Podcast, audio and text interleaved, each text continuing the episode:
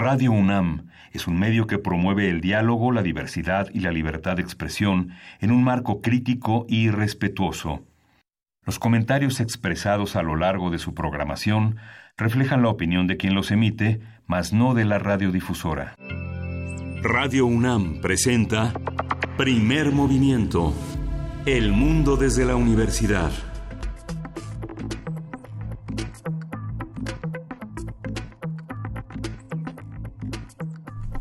Hola, buenos días. Hoy es miércoles 30 de octubre. Estamos por acabar octubre. Y son las 7.06 de la mañana aquí en la Ciudad de México. Estamos en Radio UNAM, en la cabina de Radio UNAM, en primer movimiento. Berenice Camacho. Hola, ¿cómo estás? ¿Cómo estás? Buenos días, Miguel Ángel Quemain. Estamos aquí iniciando eh, en este miércoles. Y pues bueno, arrancamos con eh, dando cuenta de pues mucha actividad en el Congreso de la Unión. Miguel Ángel se aprobó ayer en el Pleno de la Cámara de Diputados, se aprobó la reforma a los artículos 108 y 111 constitucionales con algunas modificaciones de la versión que les llegó desde el Senado sobre el tema de la eliminación del fuero para presidente de la República y, dicho sea de paso, también poner a tono a los diputados y senadores. Con 420 votos a favor, 29 en contra y cero abstenciones, el dictamen eh, no tuvo reservas, es decir, eh, se asentó en una sola votación en lo general y en lo particular. Y pues bueno, el presidente podrá ser destituido de su cargo y presentado en un proceso penal si comete pues es una larga lista de conductas ilícitas, eh, por supuesto corrupción, malversación de fondos, tráfico de influencias, delitos de, ámbito del ámbito electoral también. Son varios los que se suman eh, a los que ya estaban, que es traición a la patria y delitos graves del fuero común. En un comunicado, la Cámara de Diputados pues detalló detalló algunas conductas.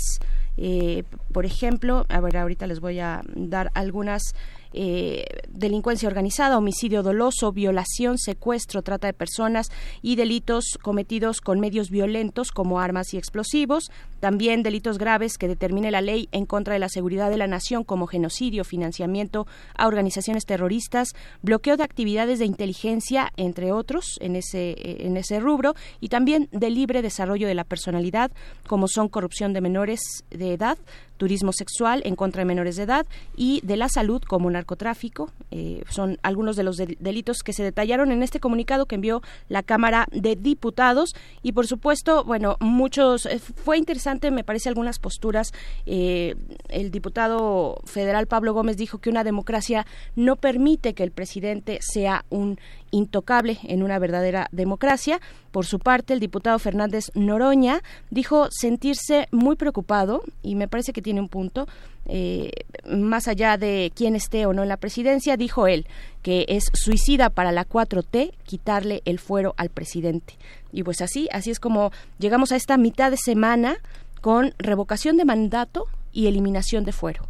Esta eh, digamos esta dupla que puede ser interesante pero también hay que tomarla pues con, su cuidado para eh, el bienestar y equilibrio de las instituciones me parece. Sí es interesante pensar en un proyecto de ley consumado como este porque implica tener en la figura presidencial todas estas posibilidades, pensar en todas estas posibilidades delictivas, digamos que mm. este la probidad de las personas que ocupan la competencia para ocupar ese puesto ya de alguna manera es una criba que impide que se que se tomen, que, se, que, sea una persona con las características de los delitos que se enlistan. Eh, justamente el canciller Marcelo Ebrard detuvo un nombramiento debido a, un artículo que publicó la, la, este, la periodista Dolly Esteves señalando la posible eh, la, posible participación de uno de los funcionarios que, iba, eh, que iban a ser cónsules en los Estados Unidos como una, una posibilidad de que abusara sexualmente de una joven de 14 años cuando él tenía 24. Eh, en el, delito de, estupro y el canciller Marcelo Ebrard pidió que la Comisión de Ética de la Secretaría de Relaciones Exteriores aclarara esa situación. Es importante justamente en una democracia investigar, pero también lo que significa la, la, la previsión de un delito tiene, tiene un significado que pues ya los, los filósofos y los filósofos del derecho nos dirán qué significa. Así es, sí, sí, seguramente le daremos entre mañana y pasado mañana espacio a qué significa esto, qué significa eh, conjuntar, bueno, todavía tiene que llegar eh, al Senado Eh, hay que decir que fue una reforma que impulsó el, el Ejecutivo Federal desde el inicio, casi al arranque de su gestión, el presidente Andrés Manuel López Obrador pues envió esta propuesta de ley, esta propuesta pues de reforma constitucional. Son dos, dos artículos constitucionales los que se reforman para la eliminación del fuero. Ojalá y seguramente tendremos eh, la oportunidad de pues ver qué significa con los especialistas, qué significa esto, revocación de mandato y eliminación del fuero pues eh, ya que está prácticamente eh, pasará lo de eliminación del fuero pasará a senadores pero bueno yo creo que básicamente llegará a, aprobarse eh, en breve no sí y tenemos hoy el nombramiento, el pleno del Senado se designará hoy el nuevo titular de la Comisión Nacional de Derechos Humanos, entre cuestionamientos de la sociedad civil por la terna que se definió ayer en comisiones. Sin embargo, pues todavía la Cámara Alta tiene la ah, tiene pendiente el nombramiento de la persona que encabezará la Comisión Ejecutiva de Atención a Víctimas, que es un nombramiento pendiente, es un, un nombramiento complejo que también es polémico y bueno, el proceso de selección tiene que concluir 10 días hábiles antes de que termine la administración del actual presidente de la Comisión Nacional de Derechos Humanos, la cual finaliza el 15 de noviembre. Y bueno, en estricto sentido, bueno, este, hasta hoy es eh, se tienen que hacer las dos cosas, definir la terna y a un candidato ganador. Y bueno, esta esta eh, esta eh, senadora presidente de la Comisión de Derechos Humanos eh, explicó eh, ayer justamente Kenia López Rabadán en qué consistirá todo este proceso sucesorio. Valdrá la pena estar atentos a, a este nombramiento que ha sido polémico desde la llegada del presidente Andrés Manuel López Obrador a la comisión, pero también por parte de las organizaciones civiles, por las organizaciones defensoras de derechos humanos. Ha sido una administración compleja, eh, muy cuestionada y bueno, esperemos que haya la posibilidad de un trabajo en conjunto. Así es, para el día de hoy se espera que esta eh, propuesta que ya se aprobó ayer en comisiones, como bien lo dices, esta terna de candidatos a ombudsperson de la Comisión Nacional de, Derechos Humanos, eh, que está compuesta por José Jesús Orozco, investigador del Instituto de Jurídicas de Investigaciones Jurídicas de la UNAM, Rosario Piedra Ibarra, integrante del Comité Eureka, es hija de Rosario Ibarra de Piedra, eh, y Arturo Peinbert, quien es defensor o ha sido, digamos, entre sus eh, trabajos más relevantes, defensor de los derechos humanos del pueblo de Oaxaca. Solo será elegida la persona que reúna las dos terceras partes del Pleno del Senado eh, que bueno se subirá esta mañana o este el día de hoy. Será esta discusión va a estar interesante lo que ya se aprobó ayer en comisiones. Y pues bueno iniciamos así el día de hoy. Tenemos mucha información muchos temas interesantes. Damos la bienvenida a la Radio Universidad en Chihuahua Saludos, ¿cómo están? ¿Cómo amanecen? Estaremos con ustedes de 6 a 7, hora de Chihuahua, 7 a 8, hora de la Ciudad de México, a través de las frecuencias del 105.3, el 106.9 y el 105.7. Saludos, ahí están las redes sociales Chihuahua también para que nos pongamos eh, en contacto, hacer comunidad de esta manera. Sí, cuéntenos cómo van a celebrar el Día de Muertos. Tienen muchas actividades, todas muy lejanas de la ciudad de Chihuahua, pero como son unos guerreros incansables, pues seguramente tendrán muchas, muchas, muchas ideas creativas. Hoy vamos a tener un miércoles de héroes y villanos. Vamos, el tema es la elección del rector. Vamos a conversar con el doctor Hugo Casanova Cardiel. Él es director del Instituto de Investigaciones sobre la Universidad y la Educación. Así es. Y pues bueno, hoy les vamos a deber las fonografías de bolsillo, lo cual nos pone muy tristes a ustedes y a nosotros también. Eh, Pavel Granados, nuestro querido Pavel, eh, director de la Fonoteca Nacional, pues tuvo ahí una situación que atender. Eh, en cuestiones de cultura, pero eh, vamos a tener una nota internacional interesante sobre Japón y la entronización de Naruhito y su situación regional, cómo llega Japón a esta toma, a esta toma de, del poder de eh, Naruhito después de la, de la pues renuncia de su padre, algo, un hecho inédito en el Japón. Pues bueno, esto lo vamos a conversar con el doctor Fernando Villaseñor, profesor del Colegio de México, especialista en Asia y África, colaborador eh, recurrente aquí en Primer Movimiento. Vamos a tener también en la nota del día la, de la renuncia del primer ministro del Líbano. Vamos a contar con el comentario de uno de los grandes especialistas en esta zona del mundo, que es Carlos Martínez Azad. el coordina el Seminario Universitario de Culturas del Medio Oriente, SUCUMO, y va a estar con nosotros. Y después de la poesía necesaria, que hoy lleva tu nombre. Hoy me toca. Hoy te toca, Miguel Ángel. Pues bueno, vamos a tener una mesa, una mesa también interesante, necesaria, sobre el presupuesto para el próximo año, para el ejercicio del 2020 y la ley de adquisiciones. Una conversación con la doctora Alejandra Macías Sánchez, doctora en políticas públicas, directora de investigación del Centro de Investigación Económica y Presupuestaria. Esto para la mesa del día y después eh, vamos a tener nuestra sección de los miércoles, Ángel. Sí, de a 150 años de la tabla periódica, la sección que ha protagonizado el doctor Plinio Sosa, bueno, lo han protagonizado los elementos porque él les ha dado un subrayado muy importante. Plinio Sosa es académico de tiempo completo de la Facultad de Química, está dedicado a la docencia y a la divulgación de la química y hoy va a hablar del molibdeno. Es la envidia de los químicos, dice él. La envidia de los químicos. Pues bueno, vamos, vamos a ir ya con algo de música. Les invitamos a escribirnos en, en redes sociales, arroba Movimiento en Twitter, Primer Movimiento UNAM en Facebook. Vamos con esto que es de los Arctic Monkeys. La canción es Fluorescent Adolescent.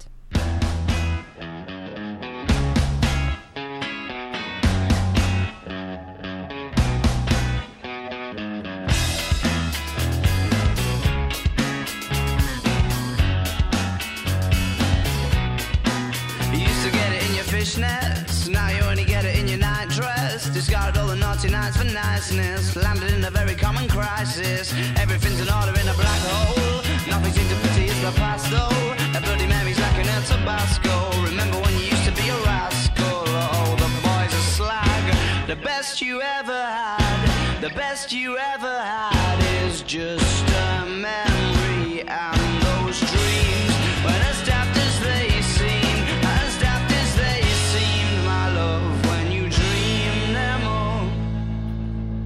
Flicking through a little book of sex tips. Remember when the bars were all electric? And now when she told she's gonna get it, I'm guessing that she'd rather just forget it. Clinging to not getting sentimental.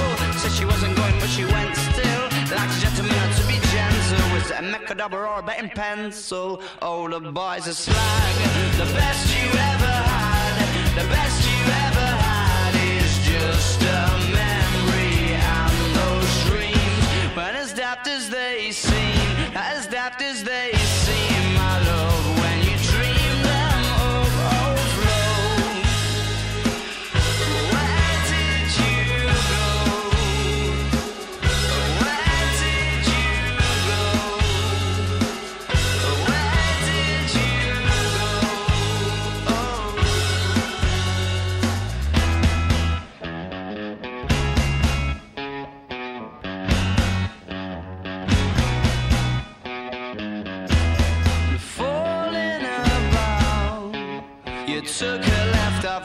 Life.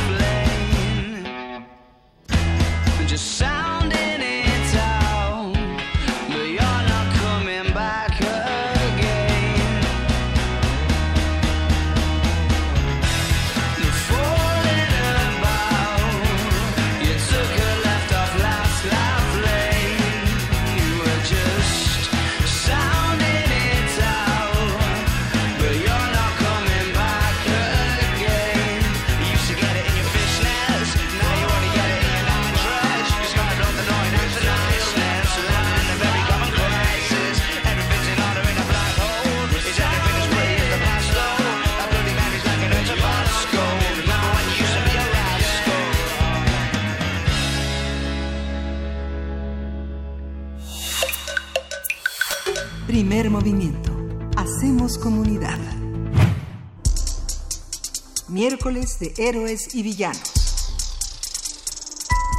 El pasado 26 de septiembre, la Junta de Gobierno de la UNAM emitió la convocatoria para el nombramiento de la persona que será titular de la Rectoría durante el periodo 2019-2023. De acuerdo con el procedimiento, se formaron cinco comisiones que del 27 de septiembre al 31 de octubre exploraron la opinión de la comunidad universitaria y el 24 de octubre la Junta de Gobierno dio a conocer los nombres de la y los universitarios que a su juicio cumplen de mejor manera con los requisitos establecidos en la convocatoria y la legislación universitaria. Se trata de la doctora Angélica Cuellar Vázquez, también del doctor Enrique Luis Graue Vigers y el doctor Pedro Salazar Ugarte. Conforme a la convocatoria, los tres candidatos serán entrevistados por la Junta de Gobierno a partir del 4 de noviembre.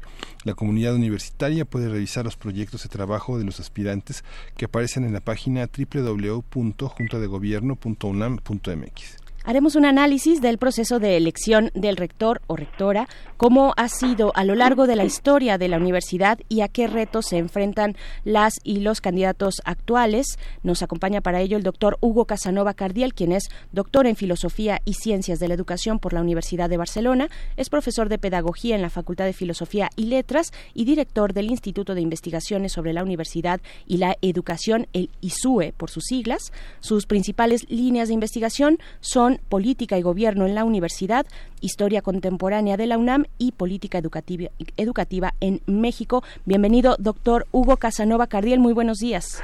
Eh, buenos días, muchas gracias por la invitación. Al contrario, gracias pues por venir a platicar con la comunidad universitaria a través de estos micrófonos acerca de este proceso de designación de rector de nuestra universidad. Preguntarle primero, eh, doctor Hugo Casanova, ¿qué implica? ¿Qué implica un proceso de elección como este? ¿Qué implica en, en los ángulos que podamos llegar a observarlo desde la coordinación, el movimiento que existe en la universidad? ¿Qué es lo que podemos decir? Bueno, mire, sin duda la Universidad Nacional vive un momento muy importante al definirse la persona que ocupará la rectoría de la universidad eh, por los próximos cuatro años.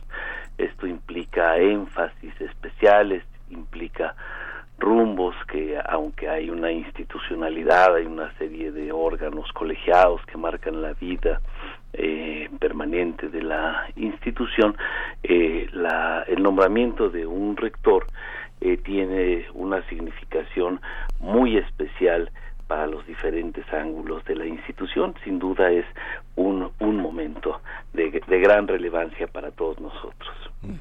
¿Cómo, cómo, ¿Cómo se determina, cómo se hace ese proceso de discusión? ¿Qué se discute? Los candidatos, una vez que son seleccionados, que ya se tiene la terna, presentan sus proyectos, un proyecto desarrollado y un proyecto sintético. ¿Cómo, cómo, cómo se evalúa, digamos, si uno de ellos es el rector en funciones y ha demostrado a lo largo de cuatro años el cumplimiento o no de su proyecto? Sí, bueno, cada junta de gobierno establece los mecanismos que considera pertinentes para valorar la acción y las propuestas de cada uno de los candidatos eh, eh, seguramente se ponderan pues las cuestiones formales que están establecidas en la ley orgánica. Eh, yo lo que pienso es que originalmente lo que se revisa es pues que efectivamente cumple con estas condiciones de, de, ser mexicano por nacimiento, de ser eh, cumplir las cuestiones de edad, de cumplir las cuestiones formales de grado universitario, tener eh, eh, una estimación general como persona honorable y, prudente, etcétera. Una vez que se han visto estas cuestiones, pues seguramente que se ponderan otros rasgos de las eh, de las personas eh, eh, yo pienso que hay temas como la capacidad de conducción la la madurez de la, de las personas eh, su solidez en términos de prestigio eh, académico y profesional son factores que, juegan en esto y en el caso de quienes como el actual rector Graue ha ocupado ya la, la rectoría por cuatro años, pues se ponderan sus logros. Eh, cada eh, titular de la universidad presenta un plan de desarrollo institucional con una serie de puntos que se constituyen en factores ponderables una vez que ha concluido la gestión, o sea, seguramente se valorará en qué medida el rectorado eh, este, que, eh, que ha sucedido ha cumplido con las propuestas que se, que se plantearon. En el caso de quienes no han ocupado la rectoría, pues seguramente también se ponderará su acción al frente de otras eh, de otros espacios universitarios, en este caso en la Facultad de Ciencias Políticas y Sociales, la doctora Cuellar y el Instituto de Investigaciones Jurídicas, el doctor Salazar, quienes han tenido también la oportunidad de demostrar la coherencia entre lo que planean y lo que se ha eh, realizado. Eh, son elementos eh, que se vuelven fundamentales para que la Junta de Gobierno exprese un juicio en torno a su ejercicio de gestión. Claro. Doctor Hugo Casanova, ¿cómo ha sido, si tuviéramos que dar eh, y que me parece interesante y es también uno de los ángulos de esta conversación, el ángulo histórico. Si tuviéramos que dar algunos pasos atrás, eh, ¿cómo sería observar la elección del rector a través de los años eh, en esta universidad? Esta es, una pregunta muy interesante porque nos lleva a ratificar que la institución universitaria es una institución que está articulada a su tiempo y a su espacio. La, el proceso para la designación de los rectores ha sido eh, cambiante y ha venido de una modalidad a otra, me explico.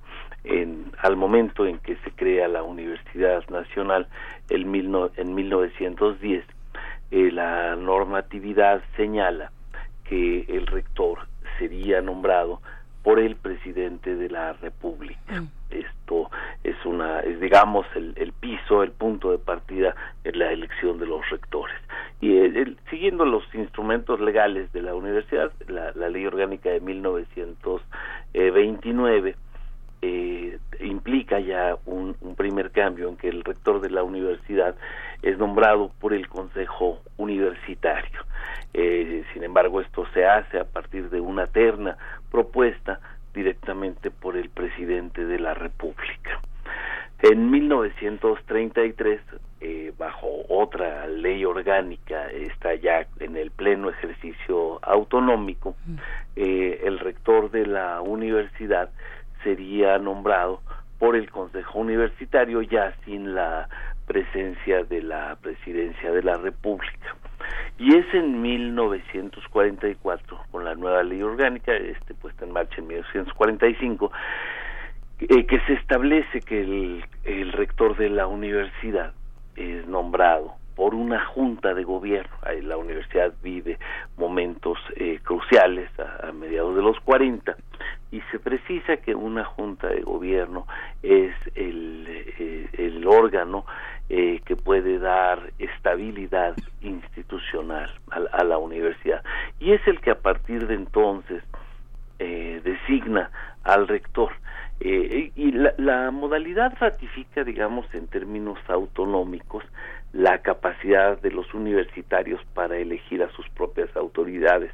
Y este es un rasgo que prevalecerá a lo largo de, las siguientes décadas y que llega hasta, hasta este 2019, en que la Junta de Gobierno opera de una manera independiente a factores externos y toma, construye una decisión con la participación de la comunidad universitaria. Este, este es el mecanismo eh, vigente que salvaguarda de alguna manera eh, el tema autonómico. Y se establece pues una correlación muy interesante entre autonomía y gobierno universitario. Y se garantiza la eh, independencia de la comunidad universitaria para decidir sobre sus propios asuntos. Esto es lo que lo que marca la ley. La historia demuestra, sin embargo, que hay algunas algunos intentos de injerencia externa a lo largo de, las décadas. Esto está documentado eh, en trabajos como el del propio rector Guillermo Soberón, en su libro El médico y el rector, alude a, posibles presiones gubernamentales, el trabajo de Jesús Silva Herzog, eh, también un personaje intachable, también en su momento miembro de la Junta de Gobierno, alude a, una este, injerencia de la, de la del poderes externos en la vida universitaria. Esto se ha transformado hasta llegar a, a, mil, a 2019 en que podemos apreciar un ejercicio muy independiente en la acción de la Junta de Gobierno, muy muy independiente de estas eh, presiones externas y una muy afortunada eh, concreción de la autonomía universitaria. Usted forma parte de un instituto que, de un programa y de un proyecto que se, se convierte en la propia autocrítica de la, de la universidad, del Instituto de Investigaciones sobre la Universidad y la Educación. Es, es un es un espacio, es un espacio en el que se generan todos, todos estos, toda esta problemática justamente una de uno de los desafíos es la transparencia, que fue como uno de los puntos centrales de esto que se ha dado en llamar la estafa maestra, en la que se involucró a universidades del país en el lavado de dinero, en, la, en, el enmascaramiento. ¿Cómo, ¿Cómo se juega la transparencia con la autonomía? ¿Están peleadas o forman parte de una misma vocación? ¿Qué va? Yo, yo pienso que son temas que se han venido eh, confundiendo en los últimos tiempos y que tienen una clara separación. Las universidades tienen la obligación, la responsabilidad ética de rendir cuentas a la sociedad que permite eh, su trabajo. Eh, en tal sentido, de ninguna manera eh, podemos reclamar opacidad o podemos reclamar que la autonomía nos blinda de la rendición de cuentas, de ninguna manera. Las universidades estamos obligadas a, rendir cuentas, a ser transparentes ante el ejercicio de los recursos públicos. Ha aludido usted a la estafa maestra. En efecto, ha habido, eh, desde mi punto de vista, personas que han actuado de manera fraudulenta y que demuestran que hay personas eh, fraudulentas en todos los ámbitos de la sociedad y las instituciones. Y que sería muy arriesgado plantear que hay universidades per se eh, que se dedican a hacer eh, cosas indebidas o que hacen fraudes. Hay personas a las que hay que perseguir y, con las que hay que ser muy rigurosos. En la Universidad Nacional se rinde cuentas desde hace muchos años, desde hace varias décadas que se entregan cuentas a los órganos competentes, al, al, legislativo en especial se entrega un reporte de lo que de, que, de lo que hacemos. En los tiempos recientes eh, los medios informáticos el e-governance nos ha permitido poner a disposición de la sociedad el ejercicio de los recursos universitarios. Entonces eh, eh, redondeando un poco tengo la certidumbre que es una obligación eh, de las instituciones universitarias eh, rendir cuentas, informar a la sociedad de cómo gasta los recursos y que de, ninguna manera podemos escudarnos en la autonomía para no eh, informar lo que hacemos. La autonomía tiene un sentido académico, un sentido que está claramente acotado a, otro, a otros temas, al, al tema de la elección de quienes toman las decisiones, en este caso la elección del rector, al ejercicio eh, de, las decisiones más importantes, sí en efecto a la orientación de los recursos financieros, pero de ninguna manera a hacerlas opacas o a, no permitir que sean informadas a la sociedad en su conjunto y a las instancias eh, públicas que así determine la ley. Claro, y precisamente, doctor, pues aprovechando eh, que, su dirección, su titularidad del Instituto de Investigaciones sobre la Universidad y la Educación, ¿cuáles son, cuáles son esos, esos retos que tiene la universidad que tal vez las autoridades, eh, que la comunidad en su conjunto, pues han eh, dado a conocer, han vertido sus preocupaciones y sus ocupaciones también para empezar a ver una universidad, pues de cara al siglo XXI, también si podemos recoger tal vez algo de lo que se plasma en estos planes de trabajo eh, que, ofrecen la y los candidatos, pues sería interesante ver cuáles son esas preocupaciones y esos retos que tiene la universidad. No, eso es muy importante, porque eso es lo que le da sustancia al trabajo eh, universitario. Eh, si bien los asuntos de la Universidad Nacional eh, siempre tienen un carácter interno y externo, es difícil eh, identificar cosas plenamente o, exclusivamente internas o exclusivamente externas. Es importante eh, referir ambos territorios de manera separada. Yo, yo percibo que al interior de la institución se viven una serie de retos académicos y de política universitaria que demandan eh, un gobierno eh, muy asertivo que puede garantizar la vertebración de una comunidad formada por eh, alrededor de 400 mil personas ubicadas en todos los campos del conocimiento. Eh, pienso en, grandes temas del ámbito interno como las necesarias definiciones institucionales para determinar la cobertura, o sea, cuántos estudiantes caben en la universidad. Esa es una pregunta crucial. Eh, ¿Cuántos estudiantes pueden recibir un espacio con una educación superior rigurosa, pertinente, etcétera. ¿no? Ahí tenemos un primer reto. ¿Cómo eh, establecemos los marcos de exigencia académica? Es decir, ¿en qué medida le damos rasgos cualitativos a esa oferta educativa? No solamente se trata de ofrecer una silla, y un GIS a cada estudiante, sino de ofrecer una educación eh, superior rigurosa y de alta exigencia académica. Cómo impulsamos las tareas de extensión y difusión de la cultura, cómo nos vinculamos socialmente eh, en términos amplios con, con, con un pueblo que requiere, que está demandando eh, mejores y mayores servicios de, de educación superior y como usted dice, cómo impulsamos las transformaciones de la Universidad del siglo XXI en términos de innovación, en términos de transformación pedagógica, ¿qué estamos ofreciendo? Estamos enseñando como hace 110 años que se creó la universidad o está, tenemos capacidad para innovar y para enseñar eh, de, manera actual. Eh, de la misma manera, hacia el exterior se viven eh, retos muy importantes eh, que yo percibo. El, el, nuevo gobierno está planteando nuevos retos, está planteando nuevas estrategias ante las cuales se requiere ser muy asertivos otra vez en términos de gobierno, en particular el tema eh, de la autonomía, el tema del financiamiento, eh, son cuestiones que nos eh, obligan a estar muy atentos, a tener respuestas muy precisas y muy pertinentes.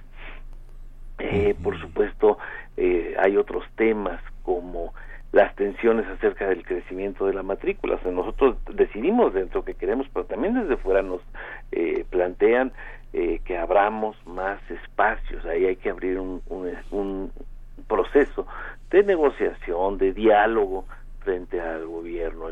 hay una serie de discusiones que hoy se hacen presentes y que son relativas a la normatividad educativa superior. Se está construyendo una ley General de Educación Superior. Bueno, ¿qué dice la universidad? ¿Cómo plantea la universidad eh, sus propios objetivos frente a estas eh, eh, reformas legislativas que vienen?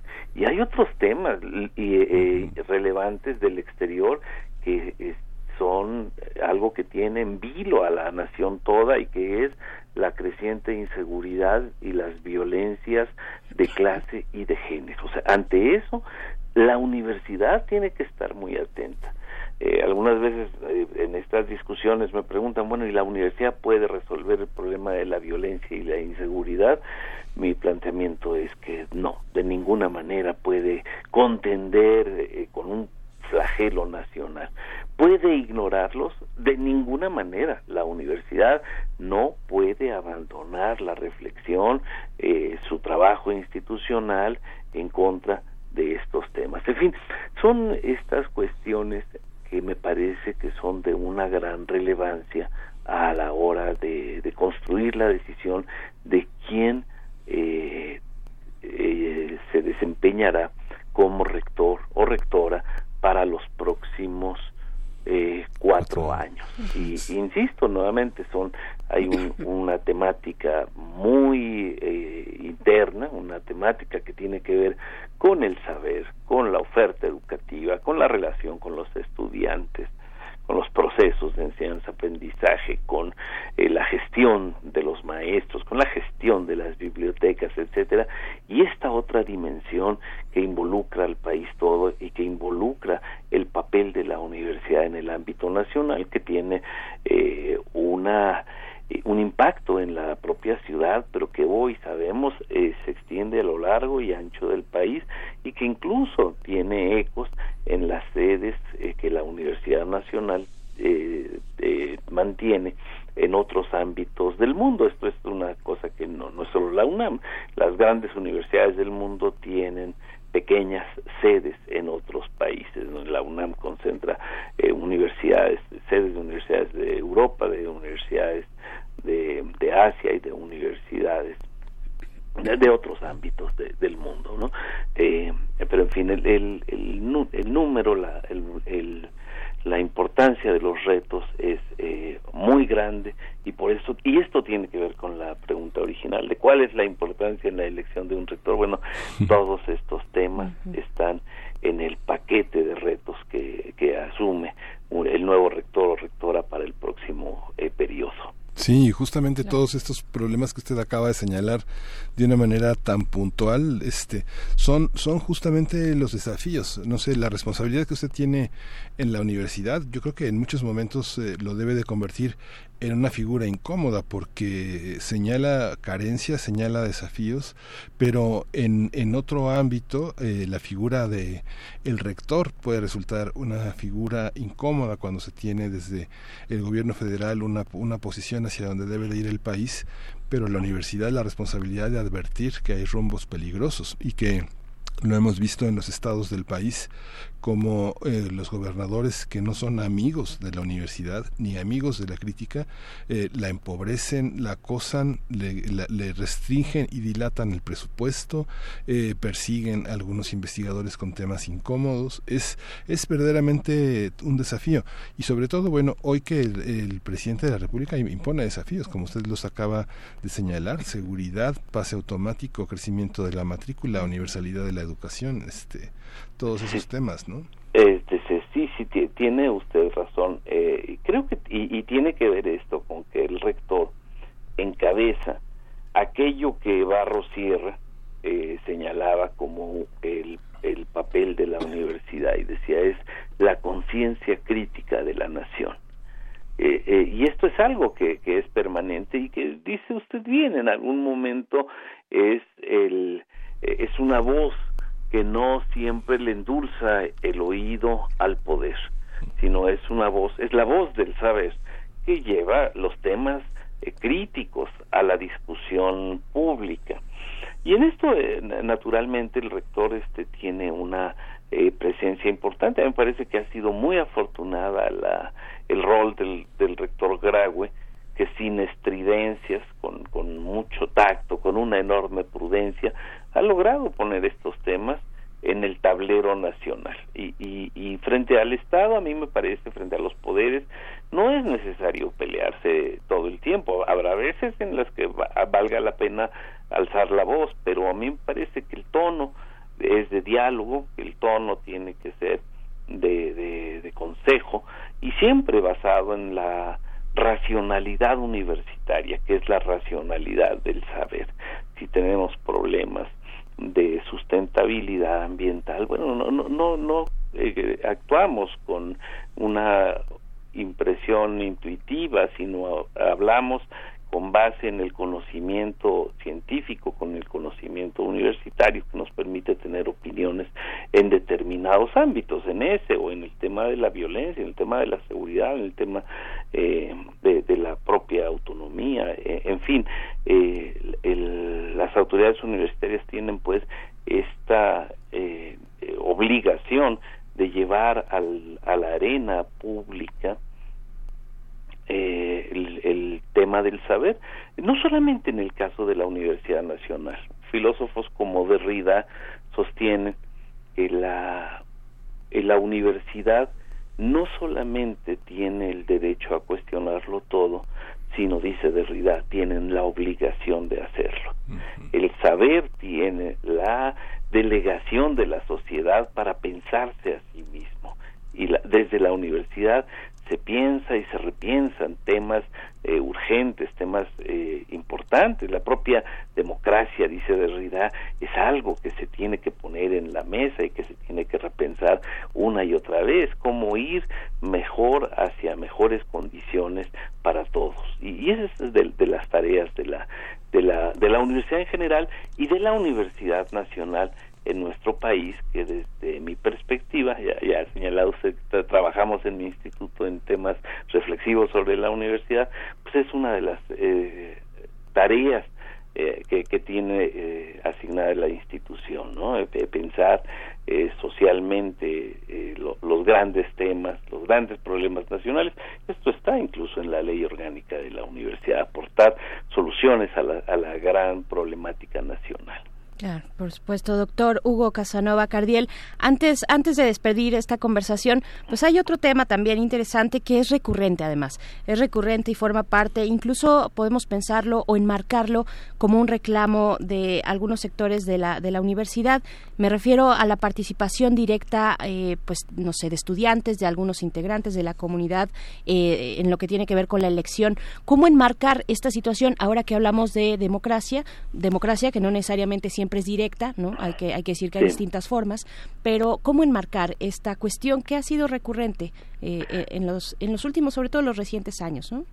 Sí, una de las cuestiones que se plantean en, en esta pregunta que usted me, me, me hace es eh, que campus de ninguna manera es equivalente a polis.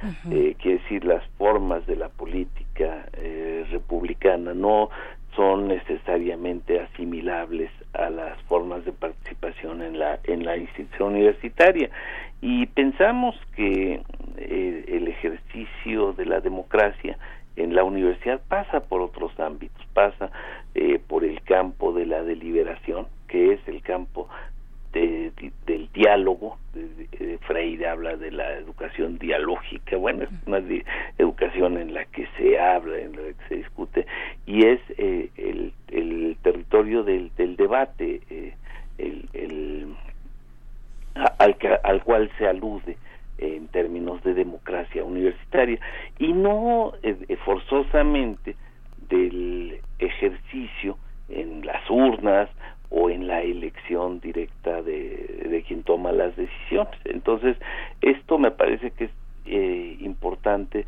plantearlo como punto de partida. Hay diferentes modalidades para elegir a los rectores en México.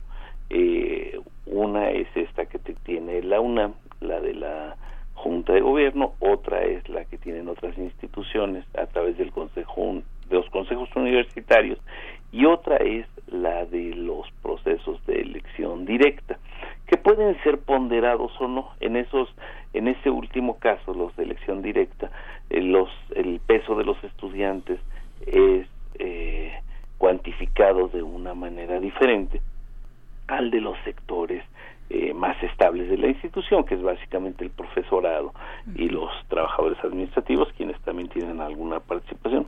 Esto significa una mejor forma de gobernar. Eh, de, hay diferentes estudios que han, se han metido a esto y encuentran que no existe una diferencia significativa entre las formas de elección de los rectores y que puede haber excelentes rectores elegidos bajo una de las modalidades, bajo cualquiera de ellas, o que puede haber rectores que tienen problemas elegidos aún por el voto directo. O sea, entonces, esta cuestión eh, que, que, se han discutido los especialistas no forzosamente este, lleva a, a, una, a un mejor ejercicio de la, de la dirección universitaria. ¿no? Esto eh, es eh, para abrir boca me parece que es este eh, significativo es esto que, que estoy comenzando que pero que estoy comentando. No hay una forma que garantiza eh, mayor o, o menor eh, efectividad en la conducción de la de la universidad. Depende de otros factores. Eh, y, y, y, sí, en efecto hay demandas eh, que recurrentemente apelan a la es, al establecimiento de un mecanismo de votación universal y, y bueno eh, periódicamente están ahí por supuesto en medio de un proceso como este, a 15 días más o menos de la, de la decisión final, pues resultaría un poco atropellado eh, tomar decisiones. Eh, por ahí yo creo que tenemos que reflexionar con mucho mayor este, calma, con, con mucha, con, con mayor pausa, eh, cuáles son las formas. La universidad me parece que tiene eh, también la responsabilidad de pensarse a sí misma. Y ahí tenemos que abrir una discusión en cuanto se considere pertinente, en cuanto la comunidad eh, eh, abra esta temática por las vías del diálogo tradicionales de la universidad para afinar estos mecanismos de, nombramiento de las autoridades de la institución. Así es, irnos con la calma y la pausa necesaria que siempre ha caracterizado a la universidad y a la reflexión académica finalmente. Eh, doctor Hugo Casanova Cardiel, director del Instituto de Investigaciones sobre la Universidad y la Educación, el ISUE, pues agradecemos mucho esta, esta conversación, aclarar algunos puntos de este proceso importante por el que atraviesa la universidad, la elección del rector o en su caso rectora eh, para este próximo periodo. Muchísimas gracias. Les agradezco muchísimo. Un saludo a la auditoria. Hasta pronto. Hoy, hoy a las 12 del día se transmitirá en TV UNAM la última parte de los mensajes que los eh, candidatos a rector este, eh, dirigen a la comunidad universitaria. Vale la pena que lo sintonice. Es un mensaje que después podrá usted revisar, como el del 28 de octubre pasado, que se dirigió el, este, también los candidatos a rector a través de este medio universitario. Así es. Pues bueno, vamos a hacer una pausa, son las 7.51. Vamos a escuchar una mini producción de primer movimiento, esto que es de los nahuales en la zona sur de la Ciudad de México, rescatados de la tradición oral de Milpalta y Xochimilco. Eh, esto fueron, fueron, bueno, parte de estos audios fueron sacados de la revista Crisol Mágico de México. Vinieron, vinieron a principios de este año aquí a la cabina de primer movimiento, vino el editor de Crisol Mágico de México. Vamos a escuchar y volvemos.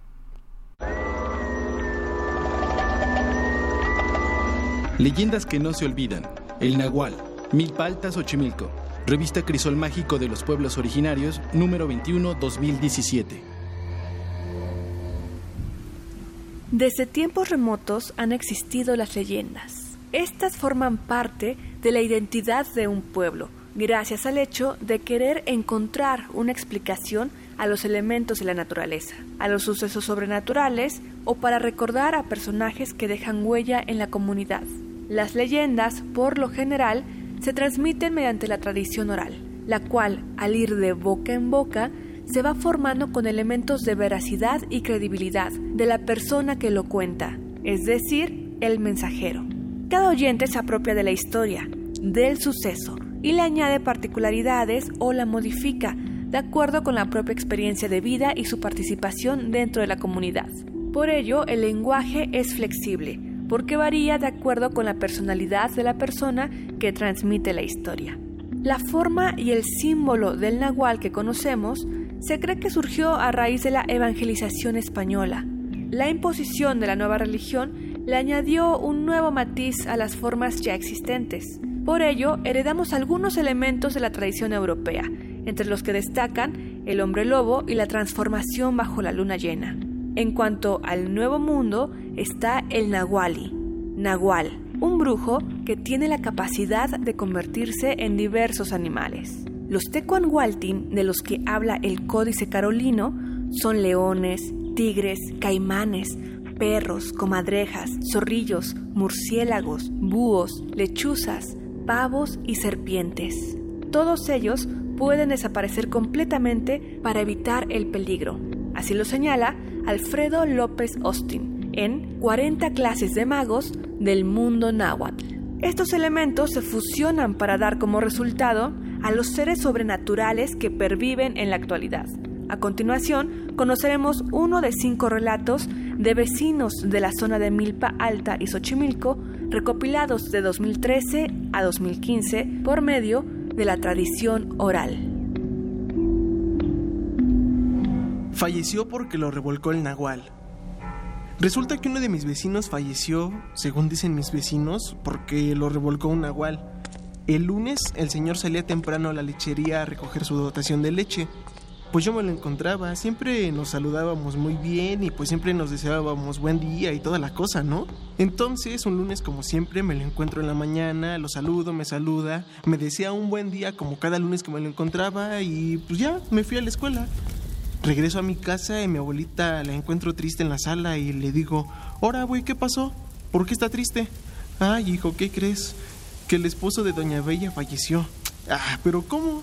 Sí, falleció a las 2 de la mañana. Yo lo saludé hoy a las 6 de la mañana, ¿no? Y pues, mi abuelita también se sorprende de, lo sucedido, entonces pues para no asustarle más, pues nada más me dejó así y ya se pasó. A los días siguientes me dice que ella escuchó que los vecinos estaban rumorando que el señor estaba terminando de levantar el puesto de quesadillas y que tuvo un enfrentamiento y que el nahual lo revolcó y que por eso falleció, que sus hijas y su esposa lo encontraron tirado, por eso dicen que este señor falleció que porque lo revolcó el nahual. Uriel Rosa Palacio, músico, 24 años. Leyendas que no se olvidan. El Nahual. Milpaltas Xochimilco. Revista Crisol Mágico de los Pueblos Originarios, número 21, 2017. Voces, Adenir Martínez. Uriel Gámez. Adaptación, Jesús Pacheco. Producción, Frida Saldívar.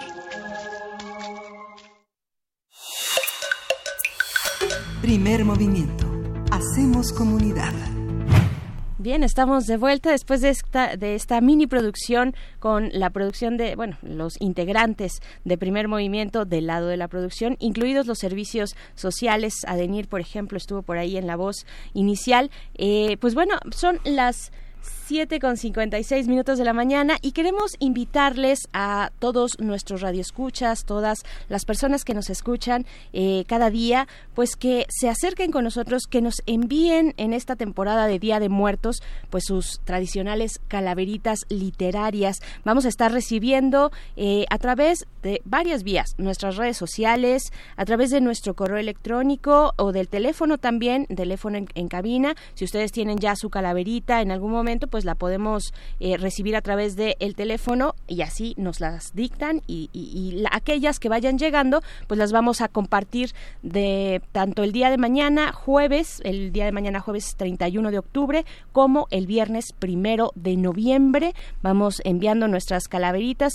La etiqueta o hashtag para quienes envíen a través de redes sociales es calaveritas primer movimiento hashtag calaveritas primer movimiento y así podemos identificar, por supuesto arrobando a primer movimiento, eh, identificar pues eh, lo que vaya llegando de su puño y letra. Fíjense que nuestro compañero Luis Flores, quien es poeta y conductor del programa Muerde Lenguas, eh, que se transmite todos los miércoles a las 8 de la noche en Resistencia Modulada, nos hizo, nos compartió, compartió en sus redes sociales y también nos permitió compartir a través de estos micrófonos una guía, una guía para escribir calaveritas literarias. Una, una guía nos va a dar dando ciertos tips. Más adelante, ahorita ya igual no nos da tanto tiempo, pero más adelante vamos a ir compartiendo también con ustedes estos puntos que, eh, pues para escribir esas calaveritas así eh, dignas de transmitirse en la radio universitaria, calaveritas literarias que suelen ser eh, historias breves donde hay dos personajes principalmente, generalmente es la muerte, bueno, siempre es la muerte y otra persona, animal o eh, pues cosa en cuestión este pues bueno a veces aparece el diablo la bruja un payaso en fin casi siempre son situaciones ubicadas en el panteón en el infierno en el en un funeral bajo la tierra el inframundo o el mitlán por ejemplo no eh, entonces bueno vamos a ir compartiendo estos esta breve guía una guía muy express un curso express para escribir calaveritas literarias que nos comparte nuestro compañero Luis Flores a quienes quien le mandamos un abrazo. Y pues bueno vámonos a ir ahora sí a la pausa, Miguel Ángel. Nos despedimos de la radio de Chihuahua. Sí, vamos a despedirnos y bueno, esta, esta recomendación verdaderamente es un, es un curso express para escribir calaveritas y sumamente creativo y necesario para estos tiempos, no solo de calaveritas en el primero y 2 de noviembre, sino en realidad para la vida política nacional. Así es. Nos vamos a la siguiente hora. Esto, esto, este, quédese con nosotros. Síguenos en redes sociales. Encuéntranos en Facebook como Primer Movimiento y en Twitter como arroba PMovimiento. Hagamos comunidad.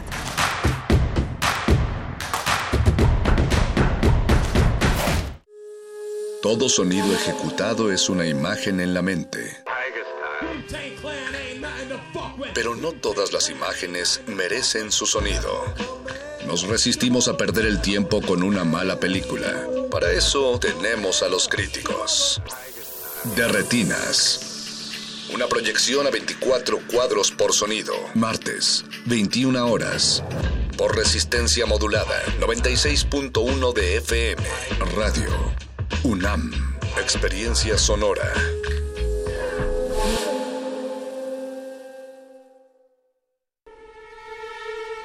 Animación, de latín anima, alma. Proceso mediante el cual un objeto cualquiera cobra vida y carácter, mediante la ilusión cinematográfica del movimiento.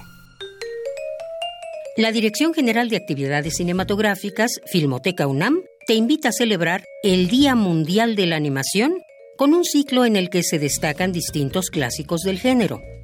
El submarino amarillo. ¿Quién engañó a Roger Rabbit? El ladrón y el zapatero. Cleopatra. Fritz el gato. Akira. Blancanieves. Sobreviviendo a la vida.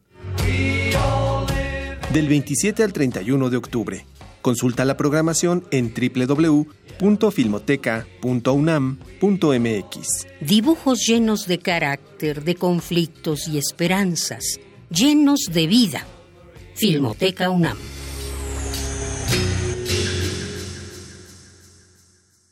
En 30 años, el mal manejo de los recursos naturales ha acabado con el 26% de nuestros bosques. Tan solo entre el 2010 y 2015, perdimos 91.000 hectáreas de bosques cada año. La ventaja es que ahora, con la nueva Ley General de Desarrollo Forestal Sustentable, se cuidarán mucho más y mejor nuestros bosques y selvas. Algunos beneficios son que se le pagará a los propietarios de los bosques para cuidarlos y conservarlos. ¿Y de quién creen que fue esta propuesta? Sí, del Partido Verde.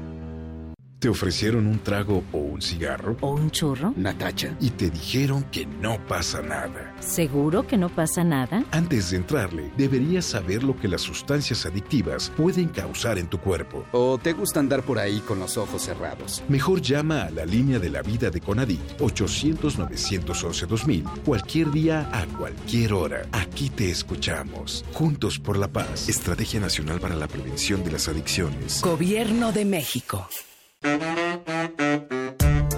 La Escuela Nacional de Trabajo Social y Radio UNAM presentan Vida cotidiana, Sociedad en Movimiento. Un programa para analizar las distintas problemáticas sociales y documentar alternativas e intervenciones para enfrentarlas.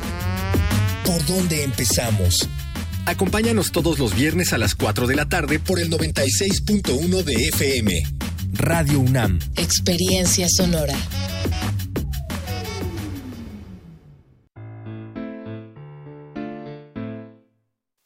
Hay historias de principios confusos y finales abiertos, de personas abstractas y tonos variopintos.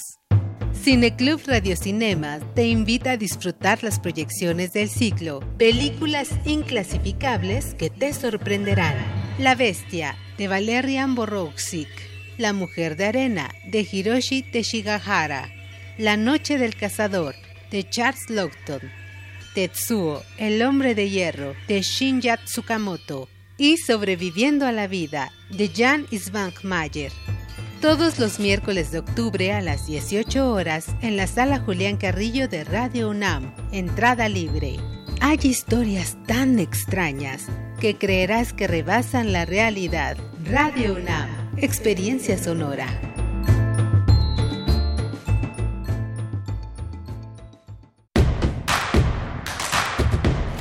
Queremos escucharte. Llámanos al 55 36 43 39 y al 55 36 89 89. Primer movimiento. Hacemos comunidad.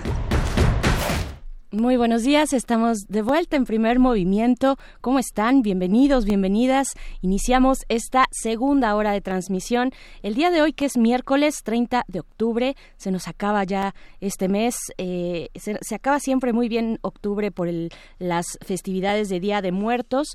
Eh, son las 8 de la mañana con 4 minutos y pues estamos, estamos en esta cabina. Miguel Ángel Quemain, ¿cómo estás? Hola, Berenice Camacho, buenos días. Buenos muy días. buenos días a todos nuestros radioescuchas. Gracias por sintonizarnos, por seguir con nosotros y continuar con nosotros. Hoy hay un seminario internacional y presentación del libro Japón, una visión jurídica y geopolítica. Es eh, verdaderamente un festín para quienes estén siguiendo la cultura japonesa y sobre todo la actualidad. Es un, es, un seminario que va a tener lugar hoy y el jueves 31 de octubre eh, de 9 a 15 horas. El evento es gratuito, está dirigido al público en general, pero es verdaderamente un festín. Lo coordina Arturo Oropesa se transmitirá en vivo, va a estar eh, pues el director del Instituto de Investigaciones Jurídicas, que es donde se organiza esta actividad, el embajador de Japón en México, el coordinador del programa del posgrado de Derecho en la UNAM, la Facultad de Derecho de la Universidad de Chuo en Japón, la coordinadora del programa universitario de estudios sobre Asia y África, verdaderamente, y uno de nuestros colaboradores va a estar en un ratito, va a estar con nosotros se va a dar un tiempo antes de presentar el tema que el artículo 25 de las de las de la Constitución japonesa. Así que bueno, puros especialistas en el tema, un gran intercambio de la universidad con la Facultad de Derecho de Chuo en Japón, vale la pena seguirlo, si no puede ir, pues sintonícelo en los canales de la del, Instituto de Investigaciones Jurídicas, ahí va a estar en una transmisión en streaming. Y precisamente, Miguel Ángel, para esta hora en nuestra nota internacional vamos a conversar con el doctor Fernando Villaseñor, profesor del Colegio de México, especialista en Asia y África, eh, quien es colaborador recurrente de Primer Movimiento. El tema es ese, precisamente, Japón, eh, la entronización de Naruhito y su situación regional. Vamos a tenerlo en unos momentos más. Y antes también invitarles a la mega ofrenda de este año, mega ofrenda 2019 de la universidad, en este año que se conmemora los 100 años de la muerte de Emiliano Zapata. Esta mega ofrenda que está, en general, el Festival de Día de Muertos está coordinado por la Dirección General de Atención a la Comunidad de la UNAM, la de GACO, y también, bueno, sabemos, la Facultad de Artes y Diseño de la UNAM se encarga cada año de la ofrenda monumental sobre sobre el tema del festival. En este año, ya lo dijimos, es Emiliano Zapata y sus 100 años, a 100 años de su muerte. Eh, esta se va a realizar la inauguración es el primero de, noviembre, este viernes a las 5 de la tarde, en la Plaza del Estudiante y la Plaza 23 de Mayo, en el antiguo barrio universitario de Santo Domingo, allí en la Plaza de Santo Domingo, popularmente le conocemos así. Eh, irá del primero al 3 de noviembre eh, es decir, del viernes a domingo. El horario es de 10 de la mañana a 9 de la noche y pues ahí está la invitación para que se acerquen, para que hagamos también comunidad de esa manera entre los pasillos de la mega ofrenda. Siempre, siempre es muy divertido, muy interesante eh, pues observar las propuestas donde participan profesores, facultades, escuelas, alumnos, alumnas entusiastas, en fin, todos ellos con su creatividad pues permiten contar eh, con estas propuestas artísticas que se instalan en ambas plazas, pues para enmarcar el festival y las ofrendas de las 43 entidades universitarias que participan en esta ocasión, 43 entidades universitarias, va a estar muy bueno. Por allá Radio UNAM vamos a estar eh, transmitiendo una transmisión especial con resistencia modulada a partir de la una de la tarde sí vamos a estar a partir de la una de la tarde, pues eh, si están eh, en ese horario, pues nos pueden, por supuesto, pasar a saludar y nos va a dar mucho gusto eh, poder conocernos, vernos las caras y disfrutar de esta mega ofrenda 2019. Y, en este marco también de las festividades por los muertos, eh, Splat presentará un, un, un concierto este 31 de octubre a las 8 de la noche. Van a estar tocando Timpana, eh, eh, Blue Velvet, Friturama, Pop Matrix y El Sentimento. Eh, mañana, 31 de octubre, a las 8 de la noche, están en Bajío 62, en la colonia Roma Sur. Es una producción de Maquilador Estudio y tiene un costo, pero hay una preventa. si, se, si se compran los boletos de una vez, pues cuestan 100 pesos y el día del evento 150. Pero bueno, si no puede eh, comprarlos hoy.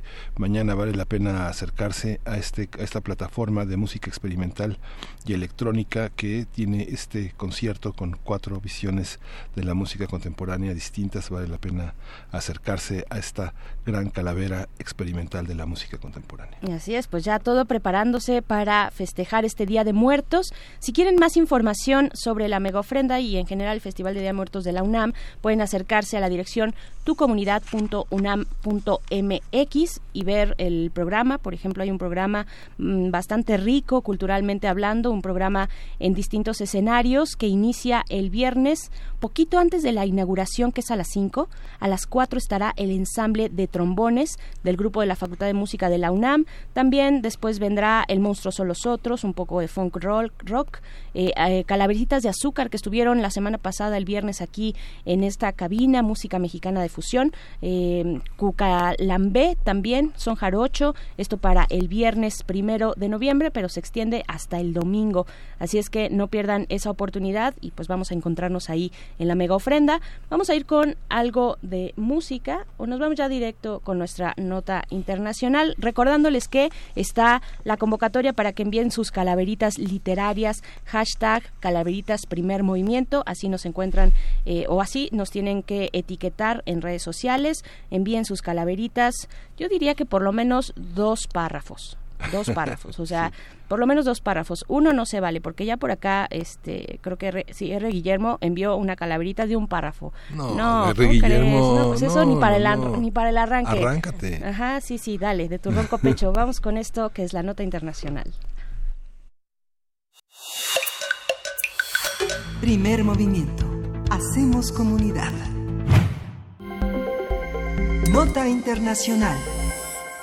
La semana pasada el emperador Naruhito ascendió al trono de Crisanterno. En, en, una ceremonia tradicional realizada en Palacio Imperial y acompañado por la emperatriz Masako, el emperador 126 de Japón prometió cumplir su deber constitucional como símbolo del Estado y mantener una cercanía con el pueblo nipón.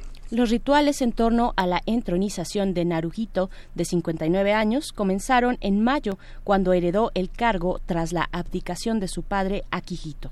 A la ceremonia del martes pasado asistieron más de 2.000 invitados, entre representantes políticos de Japón, jefes de Estado y de Gobierno de más de 70 países y miembros de la realeza europea. Conversaremos sobre el comienzo del régimen de Naruhito, a qué país llega, en qué circunstancias políticas y cómo se sitúa el Japón frente a la situación regional. Y para ello nos acompaña la línea el doctor Fernando Villaseñor, quien es profesor del Colegio de México, especialista en Asia y África. ¿Cómo estás, eh, Fernando Villaseñor? Te, te, escuchamos eh, aquí desde el primer movimiento con mucho gusto para hablar pues de esta cuestión, la entronización de Naruhito.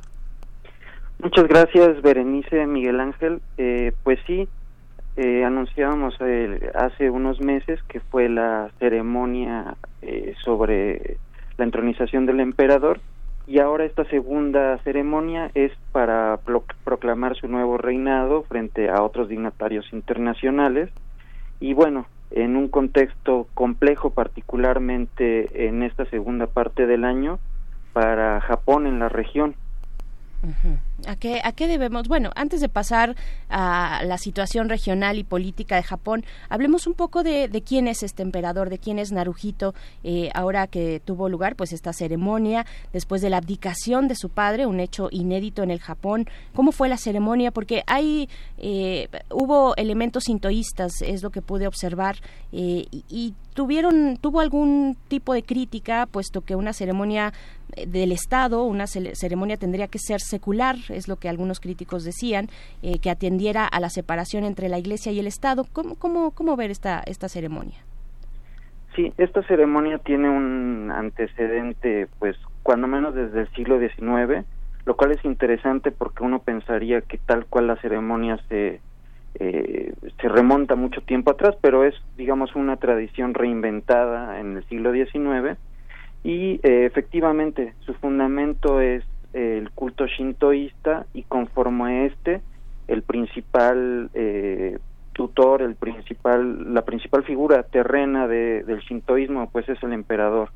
El gran asunto que está aquí es como bien comentas Berenice que eh, pues a, además de que va a la ceremonia el primer ministro Shinzo Abe hay una respuesta a la proclama de entronización del emperador por parte del primer ministro lo cual en términos generales estaría violando pues esta separación entre iglesia y estado. Pero todavía más el asunto es que a diferencia de emperadores anteriores Akihito el padre del actual Naruhito y el propio Hirohito que la mayoría ubicamos uh -huh. en esta ocasión fue eh, el gabinete de Shinzo Abe quien hizo la propuesta de el nombre para la nueva era y el nombre que recibe ahora el emperador de Naruhito ahora se llama Reiwa, que significa eh, paz bella o, armonía y belleza.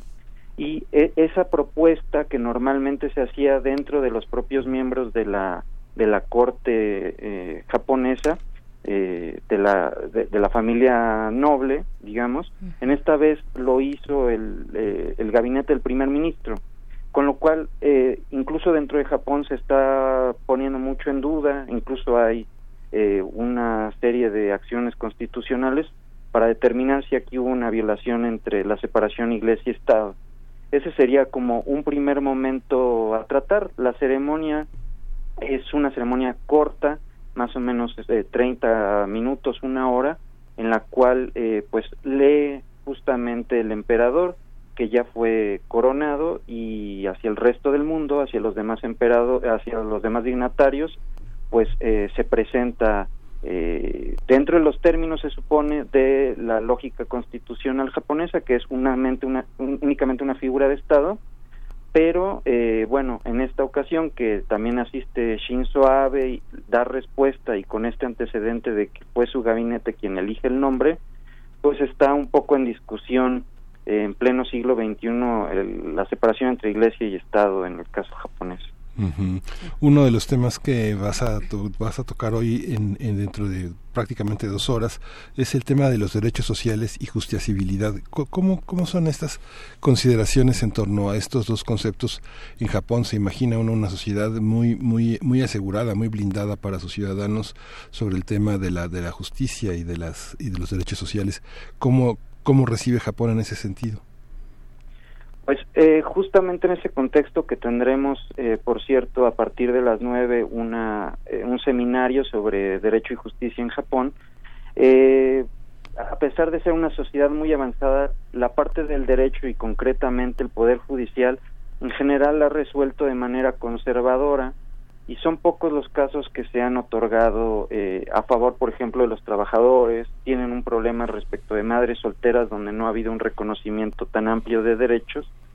Y bueno, eso contrasta con la ceremonia que tuvimos esta semana en la cual se ve pues un, un Japón esplendoroso, un Japón de, de, tradiciones, pero quizás en esta segunda parte que es eh, adecuarse a la modernidad y también las necesidades del pueblo, pues no ha sido tan tan avanzado. Aquí eh, algo interesante que vamos a comentar en, en este seminario es que el poder judicial está bastante vinculado a eh, pues digamos el statu quo y sobre todo el Partido Liberal Demócrata que lidera Shinzo Abe y que lleva eh, más de 60 años en el poder, lo cual desgraciadamente ha llevado a resoluciones conservadoras a pesar de que tienen una constitución muy progresista. Como ya hemos platicado en ocasiones anteriores, este renuncia a la guerra de manera eh, atemporal y tienen muchas disposiciones de seguridad social.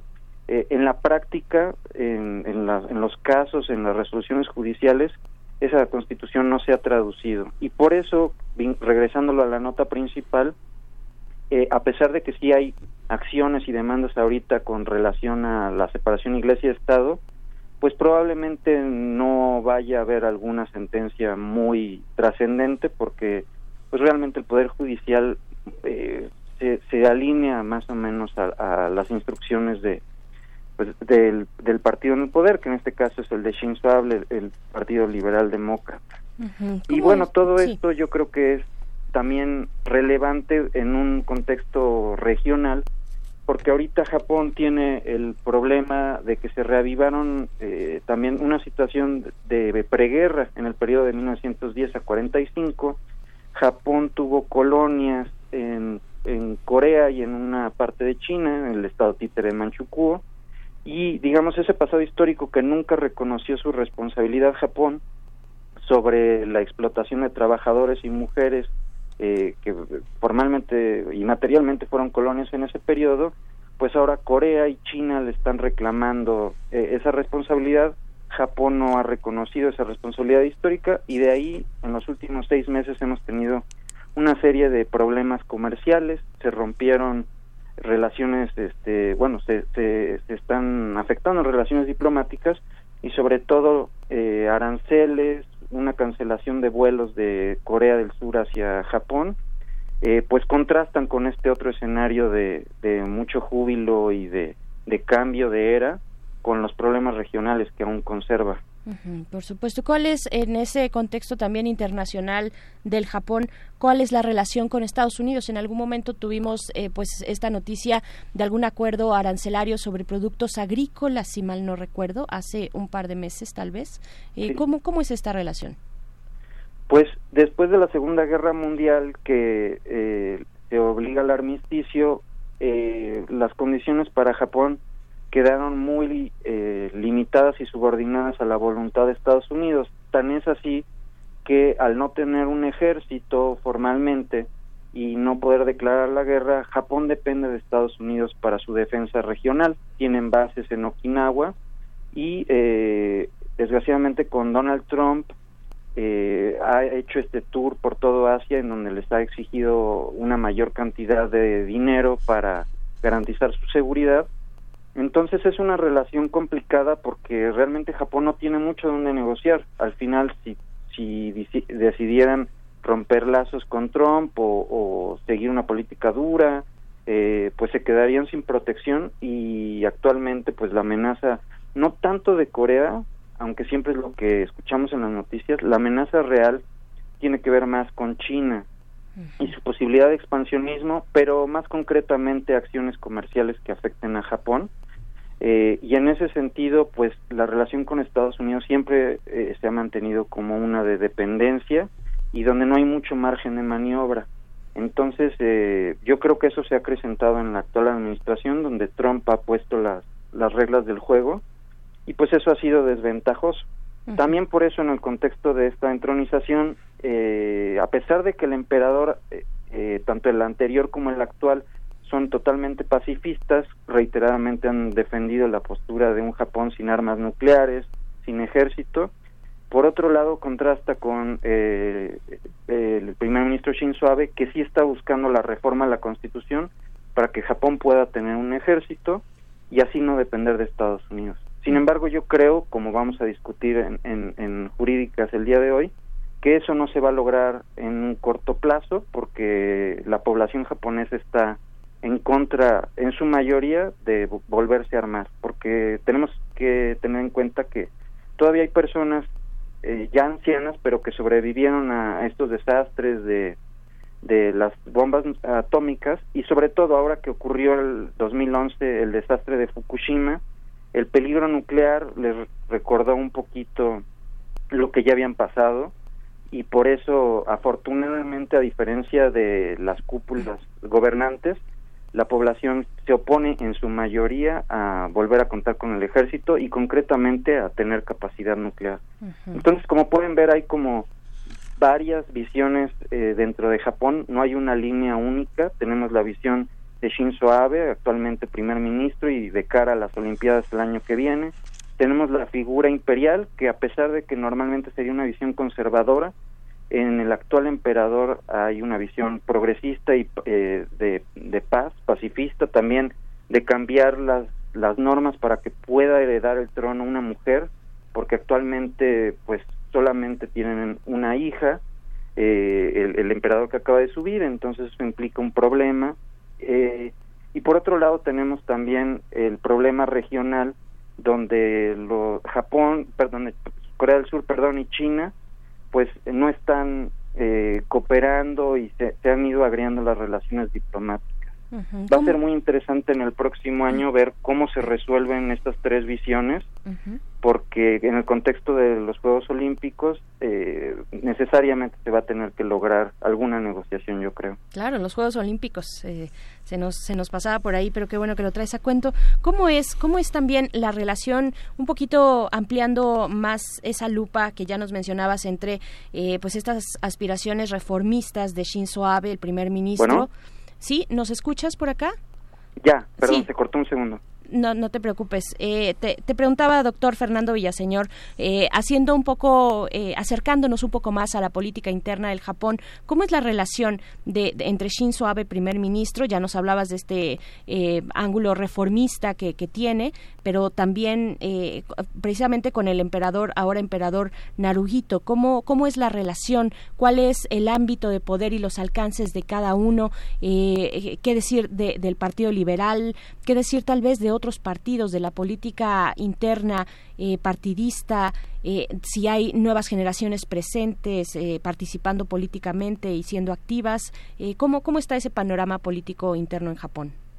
Sí, es muy interesante porque, eh, eh, bueno, constitucionalmente tendría que tener nada más una figura de nuevo protocolaria y no tiene funciones importantes eh, políticas en sí el emperador, pero en la práctica tiene mucha autoridad en el sentido de que hay muchos japoneses que están atentos, por ejemplo, a, a las declaraciones eh, que se dan cada año en el aniversario del el, el estallamiento de las bombas atómicas y en, en ese sentido tiene pues su opinión tiene peso y relevancia no material perdón no formal pero sí material en el pueblo respecto de Shinzo Abe eh, siempre el Partido Liberal Demócrata se había tratado de, de, ganar de congraciar también la figura del emperador pero eh, a partir del emperador anterior de Akihito y del actual se nota un distanciamiento porque eh, la corona imperial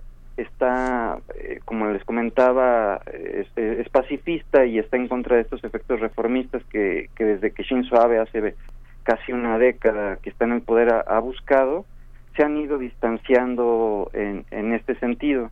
Entonces, eh, en resumen, digamos que a pesar de que el emperador no tiene ninguna función, por ejemplo, para cancelar una ley, cancelar la reforma, sí, ha, sí por medio de sus mensajes ha servido a oponerse de cierta forma eh, al, al, discurso del Partido Liberal Demócrata.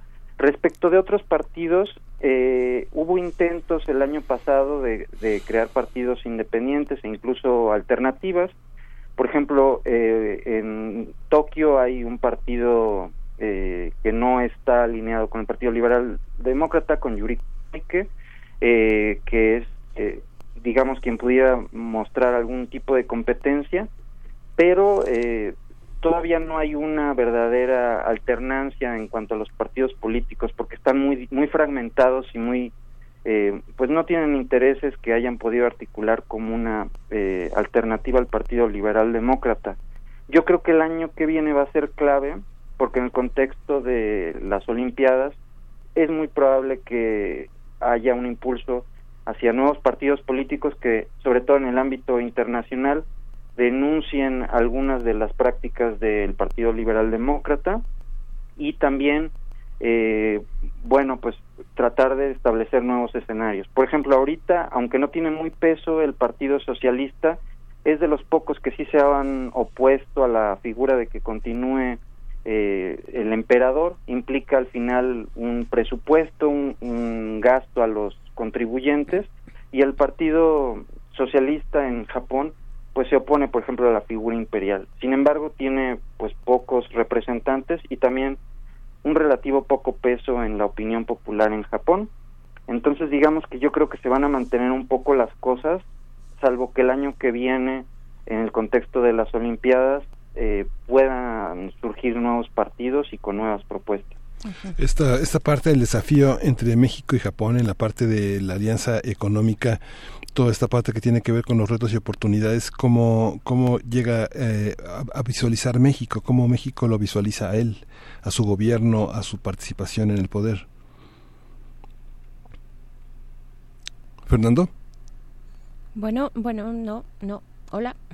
sí, perdón, es que se, sí. se cortó sí. una se parte. No, te decía okay. las oportunidades. Sí, de la parte de la alianza económica sí. y después se cortó, perdón. Sí, no, de la alianza económica con México. ¿Cómo llega a México este este nombramiento y cuál es la cuál es la visión que él tiene como gobernante de, de nuestro país y de lo que ya está consolidado entre México y Japón en el futuro de esta relación comercial?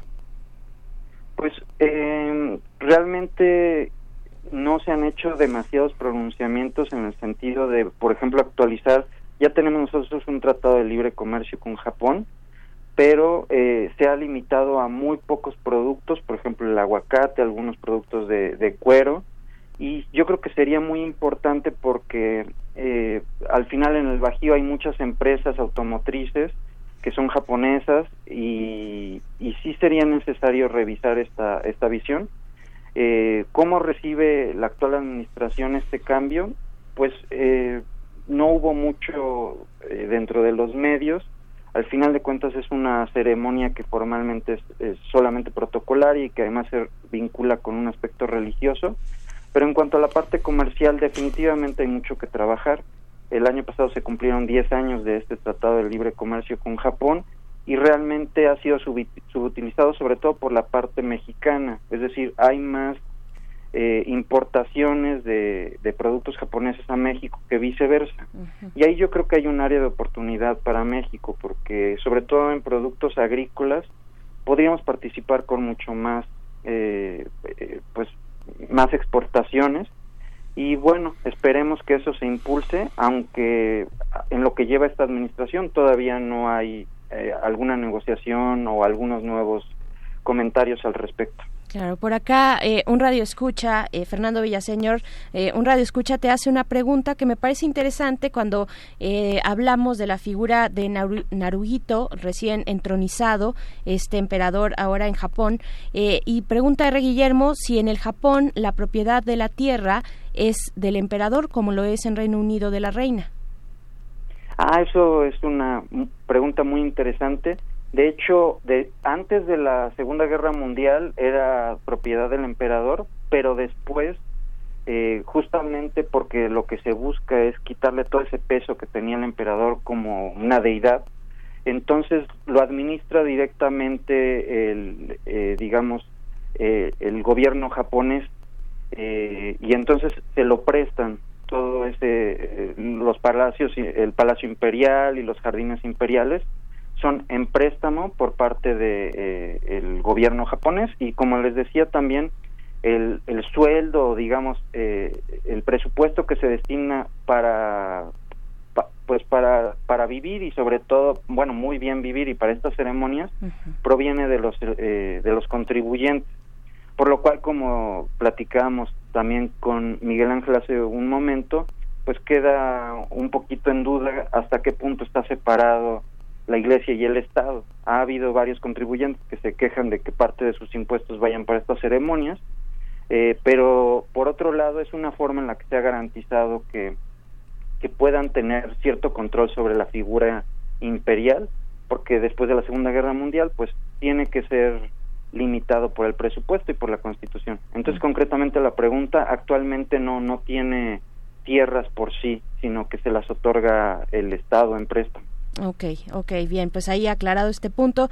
Eh, antes de despedir esta conversación, doctor Fernando Villaseñor, pues háblanos, háblanos un poco e invita a la audiencia también a este seminario internacional y también presentación del libro Japón, una visión jurídica y geopolítica en el siglo XXI que tendrá lugar pues ya en unos momentos más, la inauguración es a las nueve de la mañana. Cuéntanos, por favor. Sí, bueno, pues este va a ser un seminario organizado por el Instituto de Investigaciones Jurídicas de la UNAM y la Embajada de Japón y vale mucho la pena que vayan porque va a haber una perspectiva de derecho comparado, todos los temas que hemos tratado hoy, derecho constitucional, separación iglesia y Estado, la constitución que prohíbe la guerra, lo vamos a estar discutiendo, pero también va a haber eh, especialistas en relaciones internacionales que van a profundizar sobre esta parte de exportaciones y, el comercio entre México y Japón va a tener lugar en el Instituto de Investigaciones Jurídicas de la UNAM, que es en el circuito Mario de la Cueva, en el auditorio Floris Margadán, y va a ser el día de hoy de 9 a dos y media y mañana de 9 a 12 y la entrada es libre, entonces este ojalá y puedan ir y si no también se va a transmitir vía eh, la página del Instituto de Investigaciones Jurídicas de la UNAM. Ojalá Sí. y puedan ir. Ya lo tenemos en redes sociales, lo anunciamos esta mañana, Fernanda, y nos da mucho gusto que, que participes y que evidentemente son un conjunto de apasionados por este, por este nuevo trono del crisantemo que, que tiene una nueva era en Japón. ¿no? Sí, ¿A qué hora eh, esperamos tu participación, eh, 10. Fernando Villaseñor? Yo estaré pasando como entre 10 y 11, de hecho ya estoy de camino para allá. Ah, ok.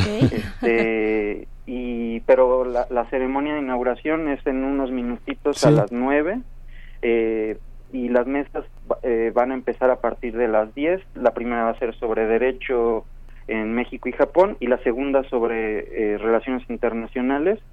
Eh, vamos a hacer varios ponentes. Algo interesante es que vienen profesores de, de Japón, de la Universidad de Chuo y de algunas otras universidades japonesas. Entonces se va a poner muy interesante. Ojalá y puedan asistir o verlo cuando menos este por, por live streaming. Perfecto, pues estaremos atentos, doctor Fernando Villaseñor, a esta invitación, el Seminario Internacional y también presentación del libro Japón, una visión jurídica y geopolítica en el siglo XXI. Y pues bueno, te deseamos que, que lo disfrutes mucho, que sea eh, muy edificante para ti y para toda la comunidad mexicana eh, que se dedica a los temas del Japón. Muchísimas gracias. No, gracias a ustedes por la entrevista y por darle difusión a este evento. Con mucho, con mucho gusto. Gracias, Fernando Villaseñor, profesor del Colegio de México, especialista en Asia y África. Y pues nos vamos a ir con algo de música. Vamos a escuchar esto que se titula de la siguiente manera: Tokyo Ska Paradise Orchestra es quien interpreta. La canción es. Scactus. Vamos. Thank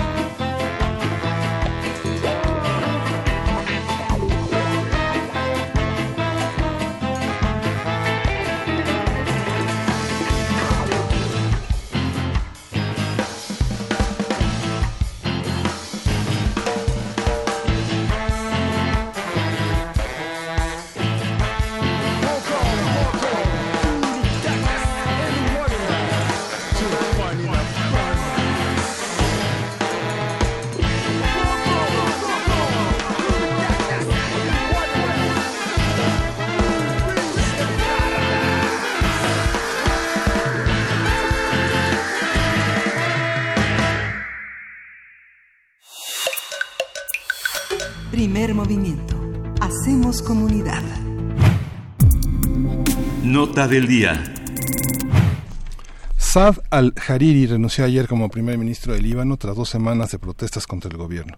A través de un mensaje televisivo, Hariri comentó que la situación en el país se encontraba en un punto muerto y que necesitaba de un choque para salir de la crisis. Las movilizaciones contra el gobierno libanés comenzaron tras los intentos fallidos de imponer el cobro de impuestos para las llamadas realizadas a través de, WhatsApp, pero después se extendieron a otras demandas en contra de la corrupción y la crisis económica y en 10 días provocaron el cierre de bancos. Este martes, simpatizantes de Hezbollah, grupo chiita que se ha pronunciado contra las movilizaciones, destruyeron un campamento de manifestantes en el centro de Beirut. Así es, conversaremos en torno a la renuncia del primer ministro del Líbano, cómo entenderla, en qué contexto situarla y qué anuncia de la situación de este país. Para ello nos acompaña en la línea el doctor Carlos Martínez Azad, quien es sociólogo, historiador, investigador, escritor y académico. Es investigador emérito de la UNAM, Premio Nacional de Ciencias Sociales y coordinador del Seminario Universitario de Culturas del Medio Oriente, el SUCUMO por sus siglas. Y pues le damos la bienvenida, doctor Carlos Martínez Azad. Muy buenos días. Carlos, buenos días, ¿cómo estás? Muy buenos días. Berenice, ¿verdad? Así es. Sí. Estamos aquí, Miguel Ángel Quemain, Berenice Camacho, saludándole, doctor, pues con esta noticia para desentrañar un poco qué significa la renuncia el día de ayer del primer ministro del Líbano, Saad al-Hariri, en qué, cómo, cómo contextualizarla. Sí. Eh, bien, bueno, primero eh, agradecer a Radio UNAM la posibilidad de, de hablar de algo que suceda fuera de México, porque la verdad es que siempre me quejo de que parece que el mundo no existe en nuestro país. Seguimos como, insiste Octavio, Octavio Paz, viéndonos el ombligo solamente. bueno, en primer, en primer movimiento, Carlos, siempre está el mundo, ¿eh? el mundo, el mundo desde la universidad. Yo, yo sé eso, por eso lo, por eso lo, lo agradezco y lo, lo reitero. Gracias, Carlos. Eh, eh, pues eh, la introducción es muy breve. Creo que algo se viene se viene añejando ya en ese país y más bien el, la sorpresa es que haya tardado tanto un país asediado con, con tantos problemas, con su frontera más larga con Siria, que, que tiene nueve años en, una guerra brutal, ¿verdad? Y que nunca para de darnos, de darnos nuevas sorpresas. Y, y bueno, creo que lo, lo más importante que veo en la renuncia de Saad Hariri es el, el, la confrontación que se está dando entre la sociedad y, la autoridad, es decir, entre un Estado que, que parece no, no, no lograr satisfacer más las necesidades de, de la población. Como bien lo decían, pues cansada de pagar impuestos y ahora más, eh, más problematizada con el recorte del gasto público que se expresa en todas las en, en todas las dimensiones, eh, es decir, en, en, 2015 ya había hecho crisis el problema de la basura, la basura eh, en montañas, en, en las capital, en, las ciudades más importantes de, de Líbano, y, y la, el constante problema del, de la energía eléctrica que es insuficiente, el agua, o sea, hay una, hay una serie de, de servicios que difícilmente podemos entender desde acá, pero los cortes eléctricos son constantes, la gente no dispone de luz las 24 horas del día, en fin, hay, hay realmente problemas de estructurales muy fuertes que hacen que a partir del 7 de octubre, de nuevo en, en, algo que ya nos tiene acostumbrado Medio Oriente, a través de a través del, del, de, la, de las líneas de Internet, la convocatoria a que se sumaran y, fueron miles los que han aparecido en la plaza pública y eh, pidiendo pidiendo la satisfacción de, de, todas estas demandas que, que tienen un, un, corte social muy muy claro. Y, y, bueno desde luego la reacción más fuerte eh, y, y, preocupante pues es la renuncia del, del primer del primer ministro eh, que bueno, está en una situación también muy complicada, siempre, siempre jaloneado entre Irán y Arabia Saudí y, y además eh, con la presión fuerte de, de Hezbollah convertido en un partido político con una enorme fuerza en, en el interior del gobierno del gobierno de, de, Líbano.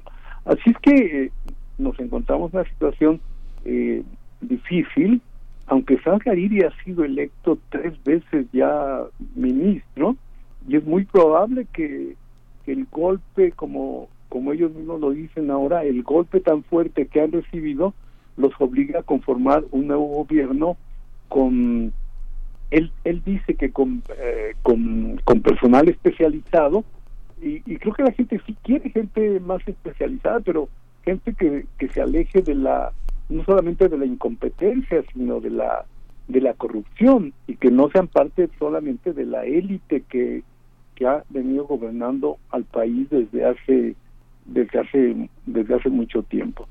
Creo que aquí lo que es eh, lo que es importante es esta es- esta ola que parece que parece mundial donde son las sociedades sin, sin liderazgos claros eh, porque porque la, la misma protesta social ha, ha hecho a un lado a cual a cualquier liderazgo y es frente a esto a lo que a lo que está enfrentándose ahora la sociedad la sociedad en, en Líbano.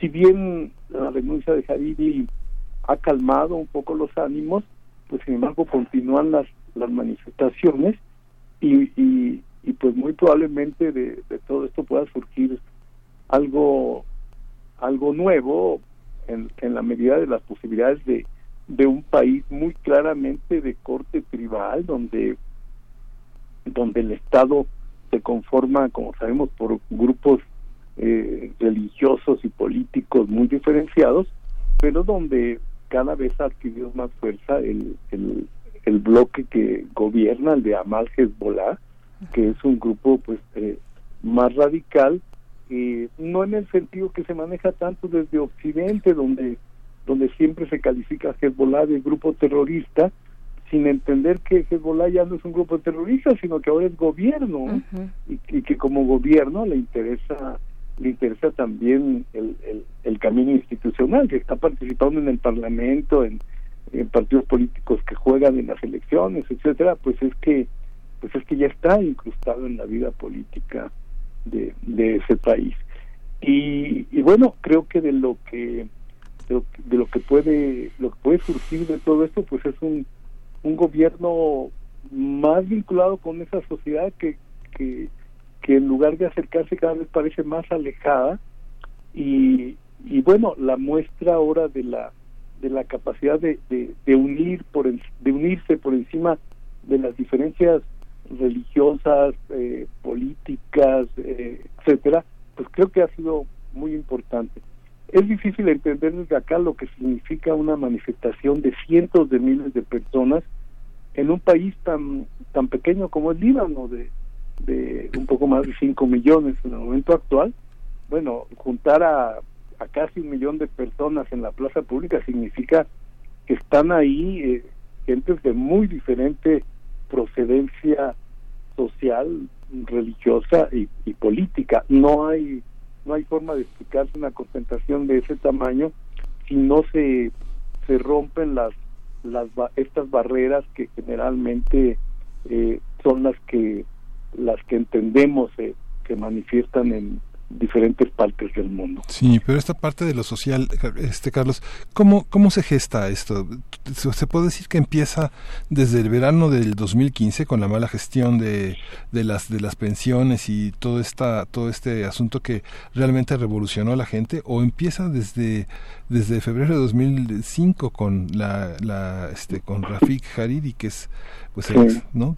¿Dónde empieza? Claro. ¿Dónde empieza? Sí, el- mira, es, es, muy interesante porque sí, inmediatamente, inmediatamente con los hechos de, de esta semana, pues nos remiten al, al, al 2005, donde las manifestaciones fueron igualmente importantes y, y rompieron también los, la- las fronteras de, de estos cortes religiosos y ideológicos políticos que se hacen que se hacen en Líbano.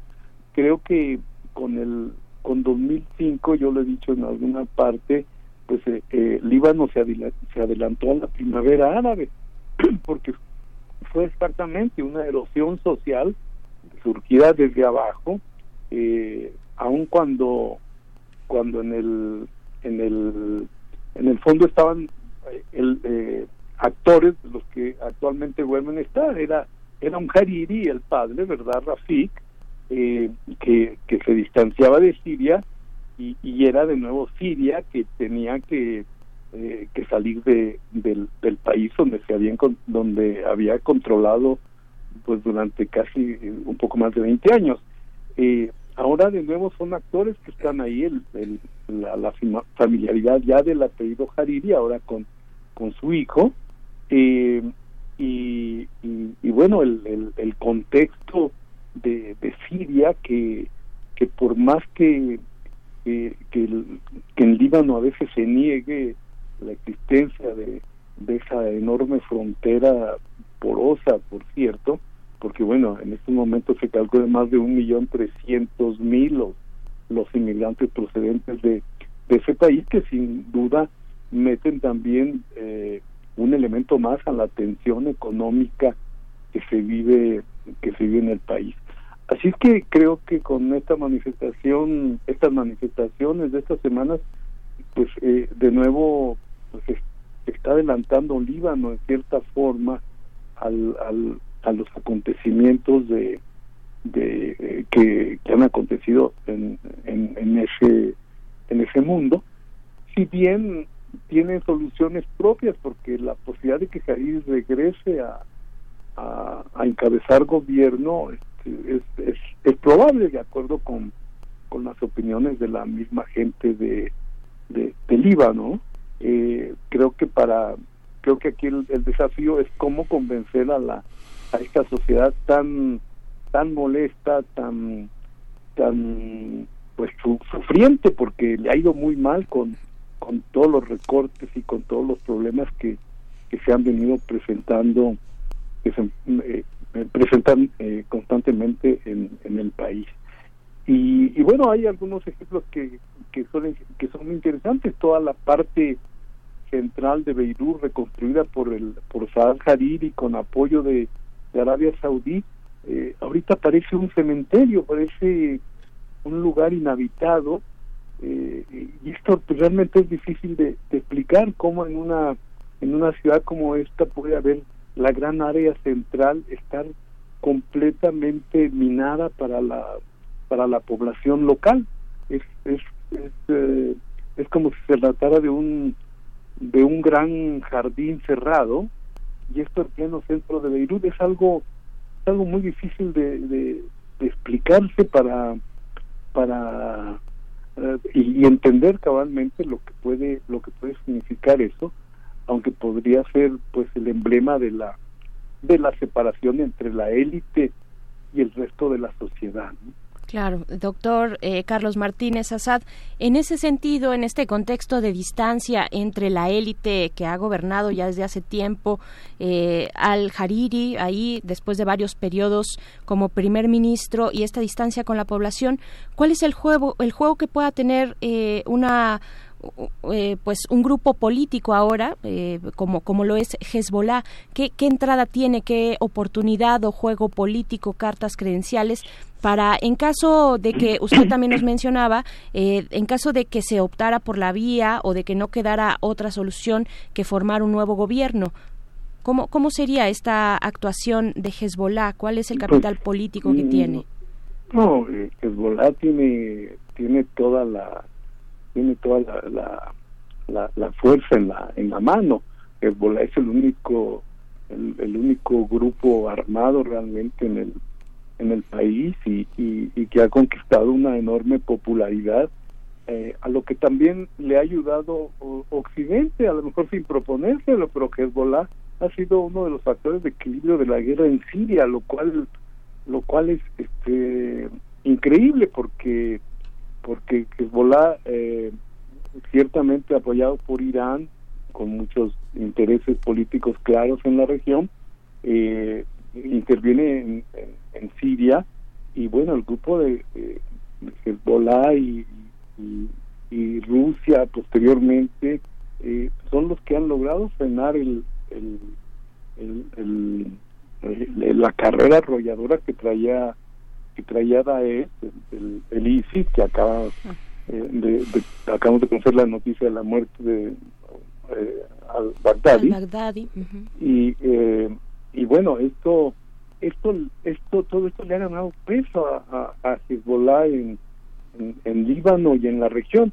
Hezbollah, un, un partido eh, chií eh, radical, pues eh, se puso a defender cristianos en, en, en Siria, lo cual lo cual también eh, los cristianos tuvieron un poco que cambiar su, su versión de lo que podía de lo que puede ser ese ese grupo político ciertamente eh, eh, muy militarizado.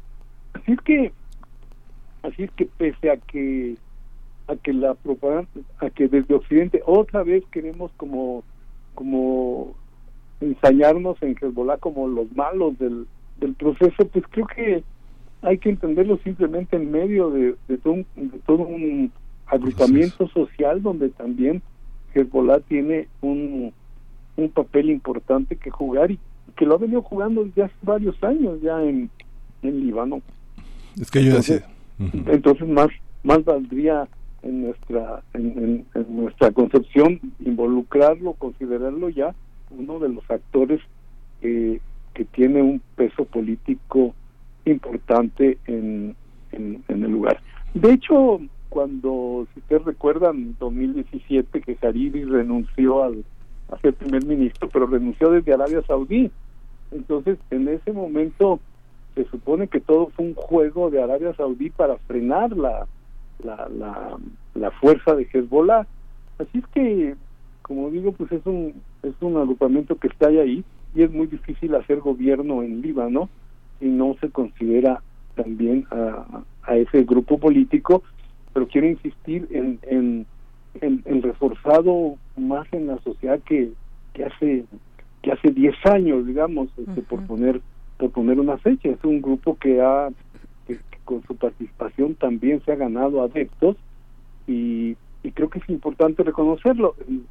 En, Siria, nuestros, análisis de Siria siempre eran muy difíciles desde, desde México, porque considerábamos que todo el mundo estaba en contra de, de Bashir el-Assad, y entonces todo el mundo decía mañana cae, mañana cae, y, y sin embargo socialmente había ahí una fuerza que, que estaba apoyando al, al, a este personaje, porque de otra manera no podría uno explicarse que continuara ahí.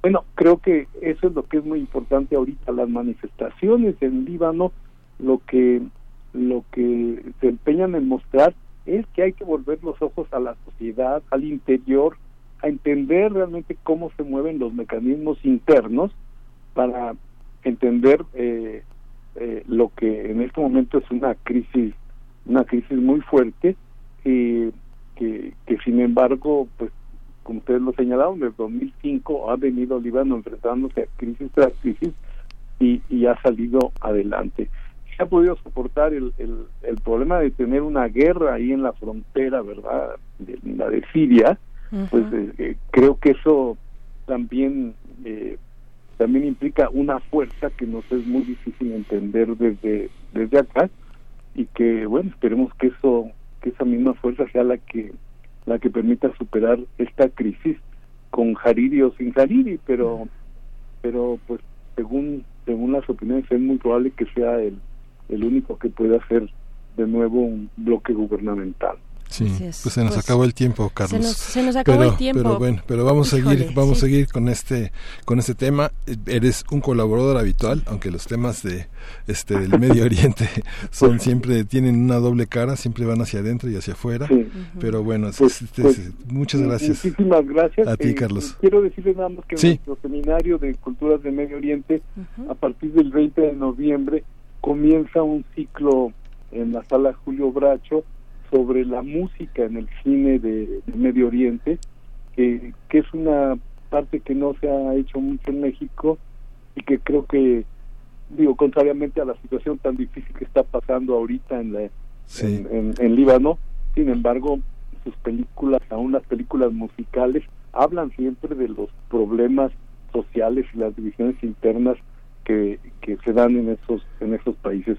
Entonces al público interesado que consulte nuestra página y el sí. 20 de noviembre comienza este ciclo bastante interesante y, y pues inéditas muchas de sus películas en México que Sí. no se han visto. ¿no? Pues previo, previo a la inauguración, pues eh, este, nos comprometemos a hacer algo, a repasar esa cartelera y a repasar a los músicos que están ahí antes del, Ah, sí. antes del 20 para invitar a nuestros radioescuchas. Pues muchísimas gracias. No, Carlos. gracias a Te mandamos un abrazo. público. Saludos. Y pues ya, ya le damos las gracias a la Universidad Nicolaita que estuvo con nosotros de 8 a 9 de la mañana. Nos escuchamos mañana. No, no se despegue de Radio Una. Síguenos en redes sociales. Encuéntranos en Facebook como Primer Movimiento y en Twitter como arroba PMovimiento. Hagamos comunidad.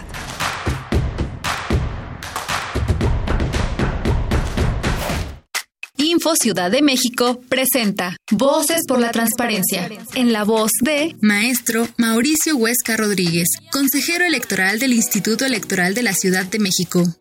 ¿Sabías que antes de la reforma constitucional del año 2014 en materia de transparencia y su implementación mediante la publicación de la Ley General de Transparencia y Acceso a la Información Pública, no existía ninguna obligación por parte de los partidos políticos para transparentar información sobre su funcionamiento y financiamiento? La transparencia electoral es una herramienta pública que contribuye a la consolidación del sistema democrático en la Ciudad de México. El Instituto Electoral de la Ciudad de México se rige por los principios de certeza, legalidad, independencia, imparcialidad, máxima publicidad, transparencia y objetividad. ¿Sabes cuál es el tratamiento de datos personales que el Instituto Electoral da al listado de partidos políticos, al registro de candidatas y candidatos a puestos de elección popular, o también a los cómputos de elección y participación ciudadana? Acércate con nosotros o entra a nuestro portal de obligaciones de transparencia en www.ism.mx.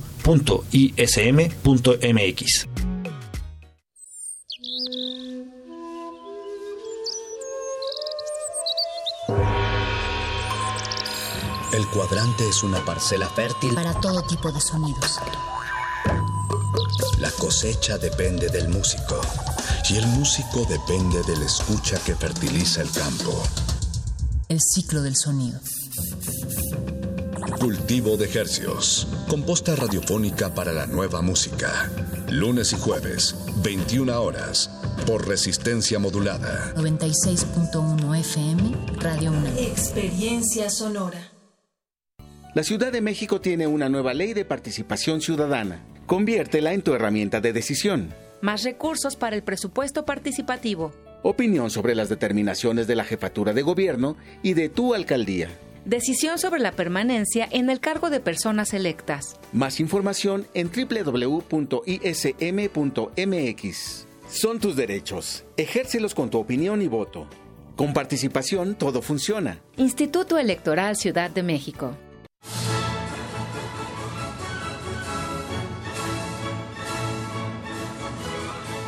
Escuchar una partitura de quien la escribió es un regalo.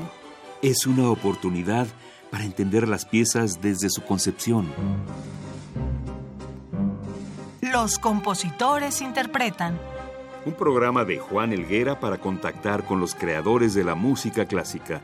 Acércate a su ejecución, melodías, biografía y contexto todos los domingos a las cinco y media de la tarde. Por el 96.1 de FM.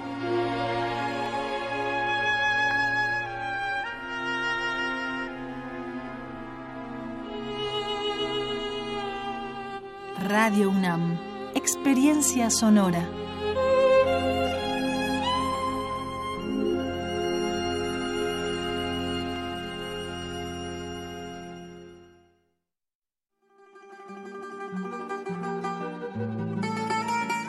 De Alcorcón a los Balcanes.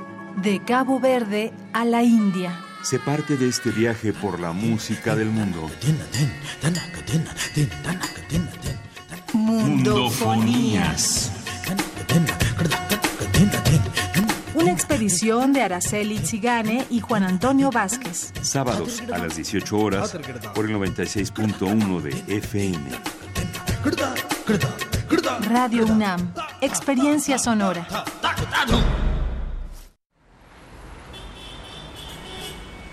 Extra, extra, música nueva.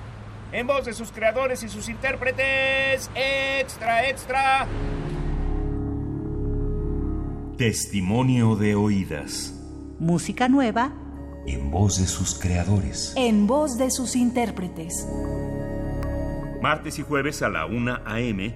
o en su retransmisión los sábados y domingos también a la 1 a.m.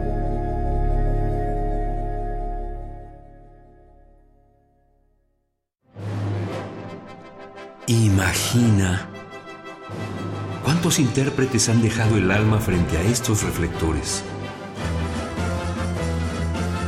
¿Cuántas veces recorrieron las páginas de sus más de 9.000 partituras?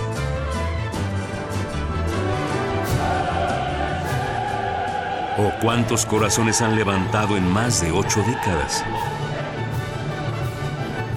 Eso es experiencia sonora. Orquesta Filarmónica de la UNAM, domingos a las 12 del día por el 96.1 de FM. Radio UNAM, experiencia sonora.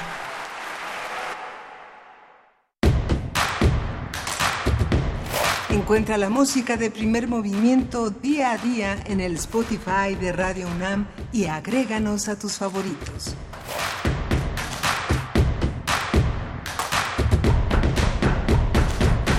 Buenos días, estamos de vuelta. Iniciamos la tercera hora de primer movimiento. Les agradecemos mucho su escucha a través del 96.1 de FM. Estamos totalmente en vivo aquí desde Adolfo Prieto 133 en la colonia del Valle en Radio UNAM e iniciamos cuando son las nueve con cinco minutos de la mañana. Hemos tenido pues distintos comentarios respecto a nuestra nota anterior, esta conversación pues muy interesante de verdad que tuvimos con el doctor eh, Carlos Martínez Assad sobre la renuncia del primer ministro del Líbano. Eh, pues hay varios comentarios. Miguel Ángel, buenos días. Hola, buenos días, Berenice Camacho. Buenos días a nuestros radioescuchas. Pues sí, está por acá. Efren 52 nos dice, en una economía dolarizada como Líbano, Washington decidió cortar el suministro de dólares. Eso llevó al cierre de bancos con un propósito, evitar que Hezbollah siga recibiendo recursos. El daño colateral es la, es la desestabilización de la economía libanesa. Saludos. Eh, también R. Guillermo dice, Saad Harari fue secuestrado por Riyadh, dimitió vía televisiva en aquel momento. No le fue aceptado y se exigió a Riad lo, que, que, Riad lo liberara. Lo anterior está relacionado con el la actual dimisión, es la pregunta que hace R. Guillermo. Pues sin duda un tema eh, importante, vaya, todo lo que está ocurriendo y ya no pudimos preguntarle eh, a Carlos Martínez Assad, pues su eh, visión de lo que está ocurriendo también en Siria, de lo que está ocurriendo en Siria, de este acuerdo eh, con Rusia, de cómo queda Estados Unidos, los pozos, la protección de los pozos, protección entre comillas de los pozos petroleros. Es un tema al que también le hemos dado seguimiento en esta semana.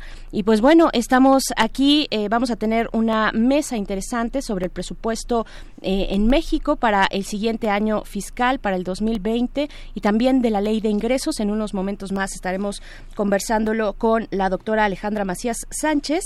Pero antes, antes otro tema, lo que nos compete y lo realmente importante, que son las calaveritas. No solo las calaveritas, sino todo lo que ocurre en torno a esta festividad del Día de Muertos en nuestro país, en nuestra ciudad.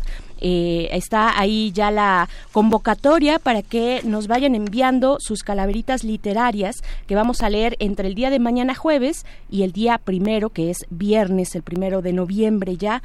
Y pues bueno, eh, en nuestras redes sociales está una breve guía que nos compartió nuestro compañero Luis Flores, quien es poeta y conductor de Muerde Lenguas en Resistencia Modulada, eh, una breve guía para escribir calaveritas literarias, nos pone ahí pues cuáles son generalmente las situaciones, eh, los contextos en los que se escriben estas estas calaveritas, este contextos me refiero a espacios como el panteón, el infierno, un funeral, el, inframundo. Esto es lo que nos va compartiendo eh, Luis Flores y le agradecemos mucho que así lo haga. También puede ser, dice por acá, eh, que la muerte llegue a un lugar donde la persona acostumbraba estar y nos pone un ejemplo. Lo voy a leer. Dice la muerte no usó guadaña para mí, para mí, porque él mismo se murió con el priismo en su insípida campaña. bueno, nos va dando como ejemplos para que podamos eh, apoyarnos, apoyarnos y hacer nuestra calaverita literaria, las mejores, las van a ser leídas el día de mañana y pasado mañana. También eh, nos pone la cuestión de, nos comparte esto de caricaturizar a la muerte, eh, podemos llamarla la calaca, la flaca, la pelona, la huesuda, la dientona, la catrina, la calavera, la parca, en fin, y este varios, varios, varios tips muy sencillos. Juana Inés esa ya tiene varias hechas. Sí, bueno, ya saben que a ella le encanta. Yo ya le hice una Juana Inés. Saludos, Juana Inés. con, toda la, con toda la instrucción de Luis Flores. Ajá en realidad no. en realidad y para hacerle justicia a Juana Inés es que no, no, no las, las calaveritas literarias no son, lo, suyo. No, para nada. Pues bueno, por acá pueden pueden revisar en nuestras redes sociales arroba P Movimiento en Twitter, Primer Movimiento UNAM en Facebook, esta guía breve que nos comparte Luis Flores y pues envíen. Lo que sí decíamos es pues que sea por lo menos, yo diría que tres párrafos está bien, porque así haces un contraste, eh, pero, pero de un párrafo no se vale, eh, R. Guillermo, así es que eh, echémosle más ganas y pues estaremos atentos a sus calaveritas literarias y a festejar de esta manera, pues este Día de Muertos, también invitándoles a que se sumen, a que se den una vuelta allá a la mega ofrenda, el Festival de Día de Muertos que organiza la UNAM en la Plaza de Santo Domingo, este jueves y no, del, a partir del viernes primero y hasta el 3 de noviembre, de viernes a domingo, de 10 de la mañana a 9 de la noche, pues, pues vayan y disfruten todo lo, todas las actividades, además de la gran mega ofrenda que en este año está dedicado a Emiliano Zapata, al, a un centenario de su muerte. Y pues bueno, ahora sí, vámonos con lo siguiente, más letras, la poesía necesaria. Primer movimiento. Hacemos comunidad. Es hora de Poesía Necesaria. Voy, voy, a leer unos sonetos que vienen en Sonetos de lo Diario de Fernando del Paso y que son los sonetos de la rosa enamorada de sí misma.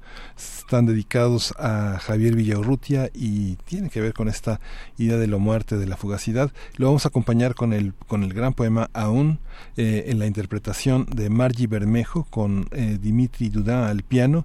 Vamos, vamos a escucharlo eh, al término de, esta, de, esta, de este soneto de la rosa enamorada de sí misma. Dice uno. De luz su tallo, de agua su corola, su alma de vidrio, su rubor de nada, es una sola rosa aprisionada en un azul y tibia caracola. Es una rosa transparente y sola, de sal sus hojas, y de frente alada una rosa de sol abandonada en las aladas alas de una ola, encandilada rosa de un reflejo, danzante rosa que se vuelve encaje de espumas claras y de brillos lentos. La rosa está prendada de su espejo, apasionada rosa del oleaje enamorada rosa de los vientos. Dice la rosa que el celeste manto azul de la mañana, la verbena, la flor de la pasión, la hierbabuena, la magnolia y la flor de palo santo, que el clavel, la violeta y el canto, el girasol, la flor de nochebuena, el lirio, la amapola, la azucena, el pensamiento, el loto, el amaranto y otras mil flores que la rosa nombra, en majestad, belleza, proporciones, en aroma, en color, dice la rosa, que no llegan ni a la sola sombra, e incluye a la, li, a la lelí, los dandeliones, las lilas, la gardenia y la mimosa. Voy a la cuatro. Nacida ayer, la rosa escurridiza en su reino del aire, los rosales en ráfagas redondas, en raudales de relámpagos, rosas desliza, muerta de risa que acaricia y risa y enreda su corola de espirales, ahogada en laberintos de corales. La rosa no se muere, se eterniza.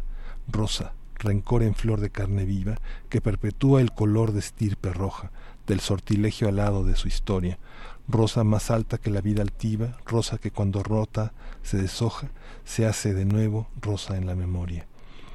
Eh, ¿A dónde fue la rosa, la más fina entre todas, la rosa invertebrada? Se fue la rosa tras la rosa amada, la rosa elemental, rosa de harina, la rosa cenital, rosa marina. ¿A dónde fue la rosa inmaculada? Tras su sombra fue, tras de la nada, la pródiga rosa cristalina. ¿Se deslumbró la rosa con su estrella? No. No más hondo dolor, pena más honda, que a la rosa por rosa la consuma. ¿Se fue la rosa tras su propia huella? Se fue, sedienta de su amargura fronda, ciega, la rosa con su propia espuma.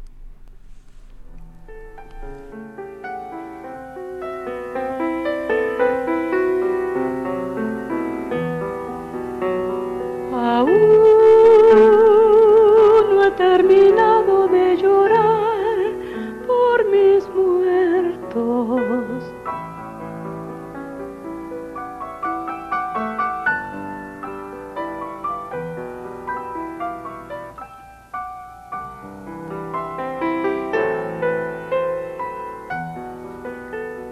Tengo un nudo desnudo en la garganta.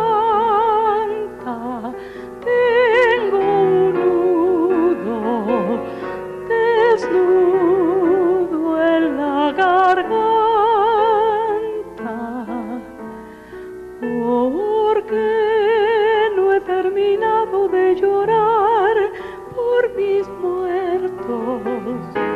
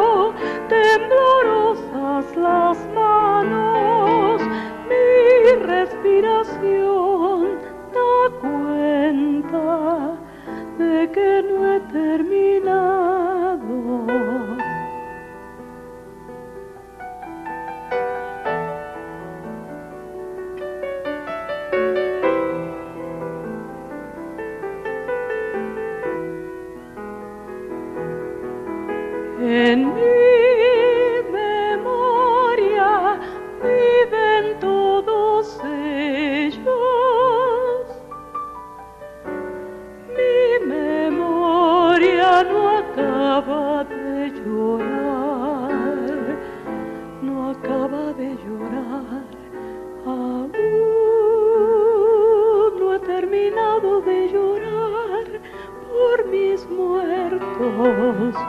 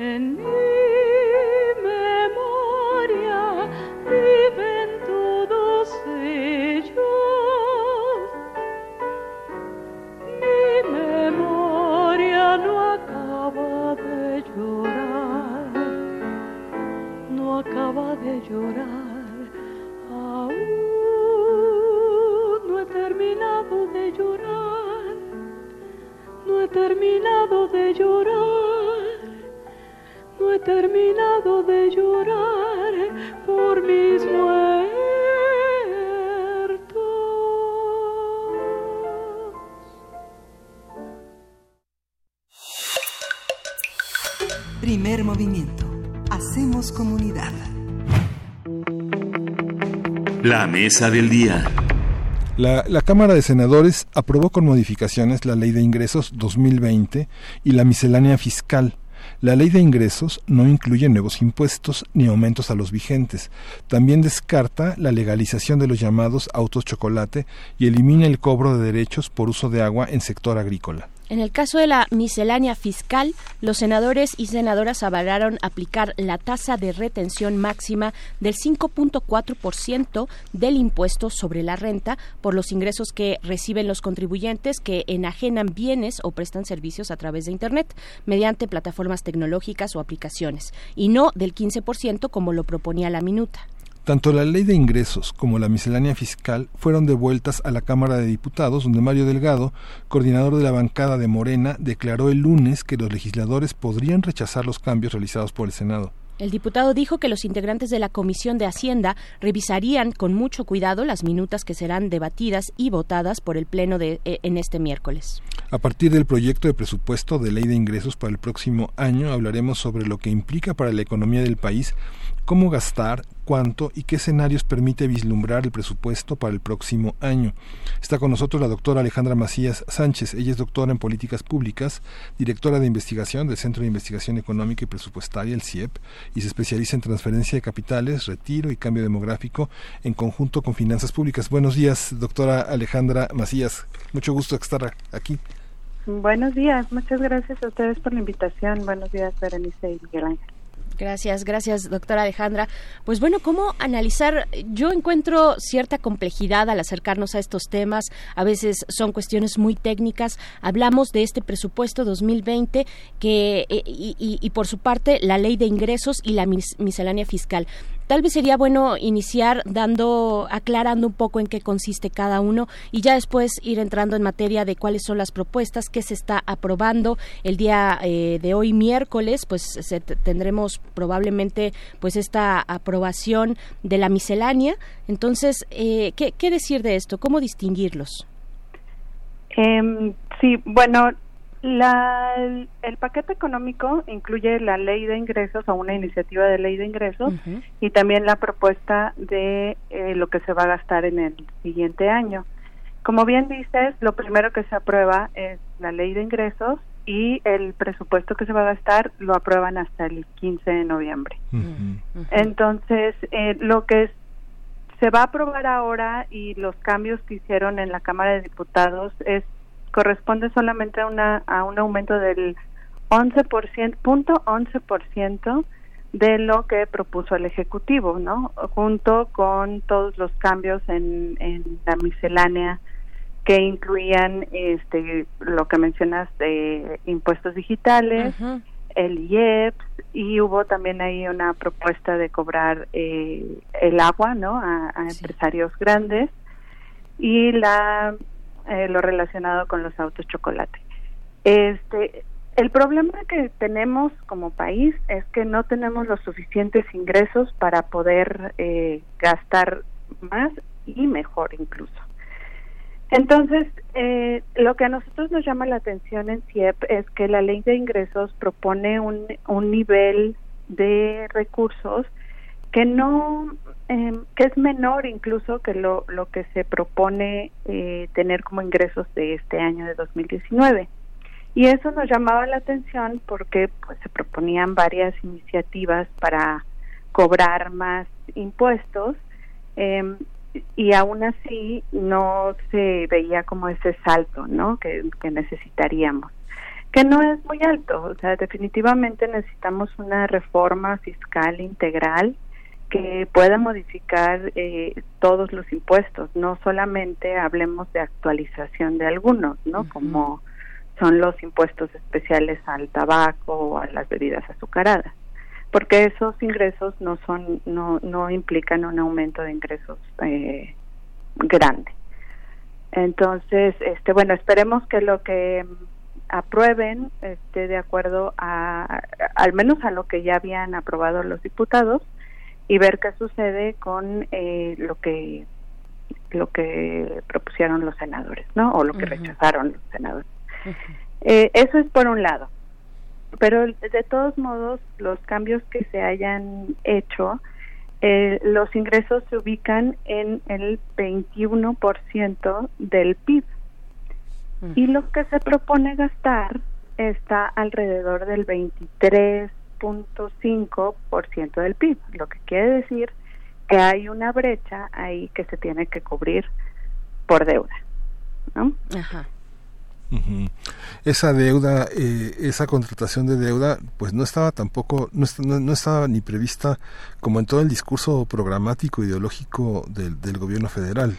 O sea, es, es, es como una carpeta aparte que también de algún modo se ha eh, paliado con la participación de los, eh, de los de los empresarios de estas alianzas con empresarios que se proponen invertir en infraestructura y en apoyo al gobierno federal varios miles de millones de pesos. Esto es así está hay, hay esta este este este desfase un poquito este no yo creo que eh, la inversión privada va por otro lado y todavía no se contabiliza en esta propuesta ¿no? en este paquete económico. Yeah. En realidad, eh, sí se mencionaba que no se quería incurrir en deuda, este también se quería tener un, un superávit primario del 1% y eh, finalmente para el paquete 2020 lo que se decide es disminuir ese superávit primario a 0.7% y aumentar la deuda. Veníamos de dos años consecutivos donde la deuda iba cayendo. Sin embargo, para para el siguiente año sí se espera que aumente eh, un poco, ¿no? Claro, ¿Cómo, ¿cómo tendríamos que analizar un, un paquete económico, un presupuesto, su, su ley, eh, las leyes de ingresos? ¿Cómo, ¿Cuáles son las, eh, los indicadores, las variables que tendríamos que atender y cómo ver esta, digamos, cómo ver todo esto en conjunto frente a la propuesta que tiene hoy pues este gobierno, el, el, el Congreso de la República? ¿Qué decir de este paquete económico? ¿Cómo queda en la ley de ingresos? Sí, ¿Es, mira, ¿es lo- equilibrado no lo es? Perdón. Este, sí, mira, los, los indicadores macroeconómicos que se mm, establecen incluso en el paquete, pues son eh, desde el crecimiento, ¿no? Lo que se espera que crezcamos el próximo año, cuál va a ser la inflación, el tipo de cambio, incluso el precio de la mezcla, mezcla de petróleo. Este, perdón, las em, proyecciones que se tienen es que vamos a crecer al 2%, ¿no? Que la inflación va a estar como en un 3%. O sea, los indicadores son bastante eh, responsables o con, conservadores, ¿no? Que podrían suceder, sobre todo si ahorita traemos un crecimiento bajo y podríamos esperar como un, un tipo rebote, ¿no? Eh, pero sí hay que considerar que si eso no sucede, pues muchas de las eh, proyecciones y de los supuestos que se están haciendo, pues no se van a sostener. Como por ejemplo la deuda, probablemente si no crecemos, este tengamos que incurrir en un poco más de deuda o incluso bajar esta meta del punto 7 en superávit primario. Entonces, eh, esto mete presión también por el nivel de gastos que se está proponiendo para el siguiente año y sobre todo en dónde se está concentrando, porque ahora sí me voy a pasar a, a la parte de presupuesto eh, que todavía no, no se aprueba, que incluso están discutiendo en Cámara de Diputados, pero lo que nosotros encontramos es que hay cuatro ganadores principales en el presupuesto y, y ganadores lo lo quiero aclarar es quien recibe más presupuesto de acuerdo o comparado con lo que recibieron en 2019. Esto es primero Pemex. Por supuesto. Este, energía, eh, el aumento que tiene de presupuesto es bastante alto. El segundo es eh, pensiones. El tercero es seguridad. Y el cuarto son algunos programas prioritarios de esta administración. Y son principalmente los, los dos de pensiones de la Secretaría de Bienestar, este, mm, Sembrando Vida, y el último es el de becas, ¿no? Que, bueno, va alineado a los eh, objetivos que se han anunciado en esta administración y que no resulta eh, sorprendente. Sin embargo, eh, hablemos de los perdedores y otra vez, ¿no? Aquí es eh, quiénes son los que este, están recibiendo los recortes o, eh, o incluso les están des- desapareciendo programas. Y aquí el primero que aparece en esta lista es eh, agricultura, que es- ha sufrido recortes fuertes y además eh, creo que eh, los programas que se están proponiendo desde este año pues no se han operado como deberían, ¿no? Entonces se, se siente un cierto descobijo en el sector agrario. El segundo es turismo, que también trae recortes desde 2019 y este y el tercero es el económico, ¿no? Todos estos proyectos de inclusión productiva que, que tenía Secretaría de Economía y algunos están en, en bienestar. Como apoyo a pymes y, y- y cosas por el estilo. Sí, sí, exacto, eso. sí. Esos eh, ese tipo de programas que la verdad tenemos muchos o teníamos muchos en la en, el PES, ¿no? Como sabemos, tenemos cerca de 700 programas presupuestarios distintos que eh, sirven para gastar en, las en los objetivos o en las prioridades del gobierno. Ujú.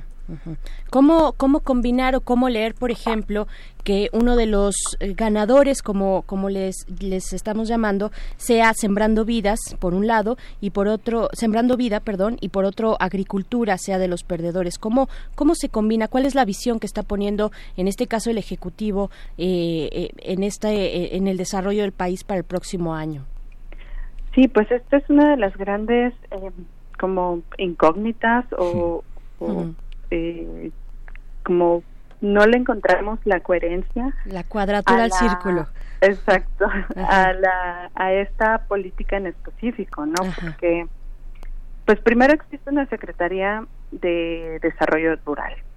Y segundo, también tienes otra entidad que se llama la Comisión Nacional Forestal, la CONAFOR, que justo se dedica a este tipo de acciones, ¿no? A reforestar, a hacer módulos combinados entre agricultura y, bosque.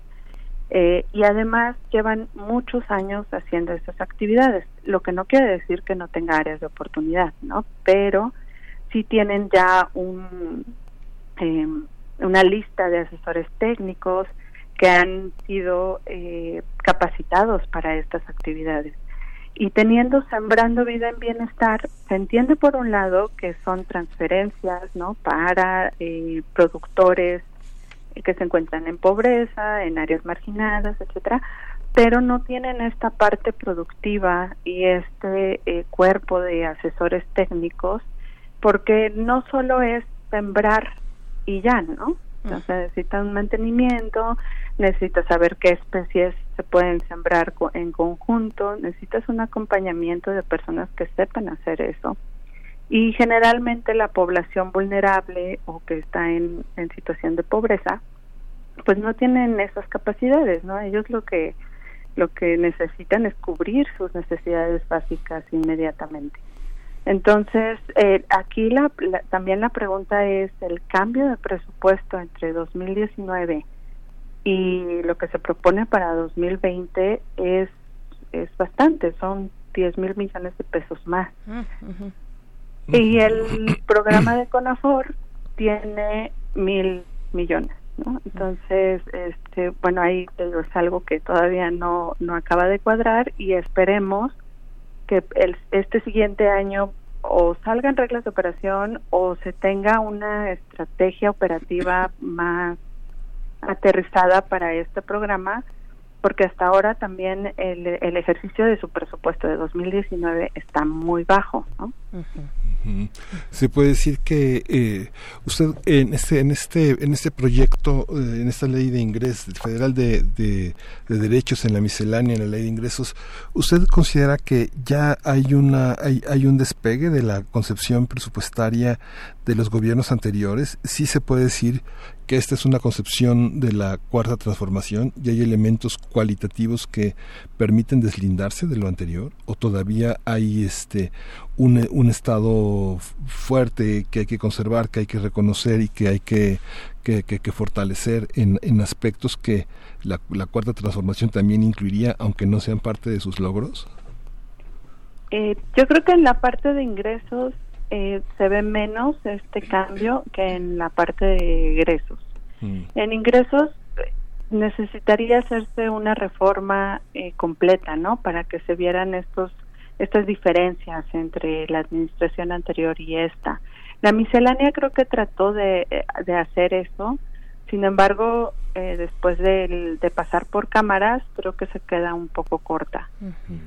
Y la parte de egresos, eh, ahí sí, o sea, este presupuesto eh, fue muy político, ¿no? Sí se nota cuáles son las prioridades de esta administración, eh, se nota la redistribución del, del, dinero, de los recursos en los programas prioritarios de, del presidente y, y, va con el discurso, ¿no? Con todo el discurso que viene haciendo desde que tomó posesión es vamos a invertir en Pemex, vamos a eh, hacer un país más seguro y mi política de transferencias directas. Entonces, en ese aspecto, el, el presupuesto sí refleja que el cambio en la administración pública, en ingresos, pues tendremos que esperar a que a que, como lo han dicho, en, después del tercer año se haga esta reforma fiscal. ¿Qué podemos esperar también, doctora Alejandra Macías, para el tema de la infraestructura? Eh, ¿cómo, ¿Cómo entenderlo? ¿Cómo también se involucran pues actores de, eh, del, del, ámbito privado, ¿no? Eh, empresarios eh, que puedan eh, contribuir también en este, en este sentido de la infraestructura? ¿hay, ¿Hay un cambio importante con respecto al presupuesto anterior? Mira, en cuanto a inversión pública, eh, de hecho vamos peor que el, que el año pasado y que la administración pasada.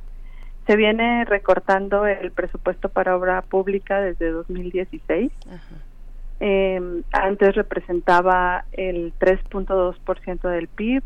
Se propone que ahora sea 1.1% del PIB y estoy hablando solo de los recursos que se van a construir algo, ¿no? Porque también hay recursos que se se toman como infraestructura, pero van a los fideicomisos que después podrán traducirse en alguna construcción, pero no se va a ver para el siguiente año. ¿no?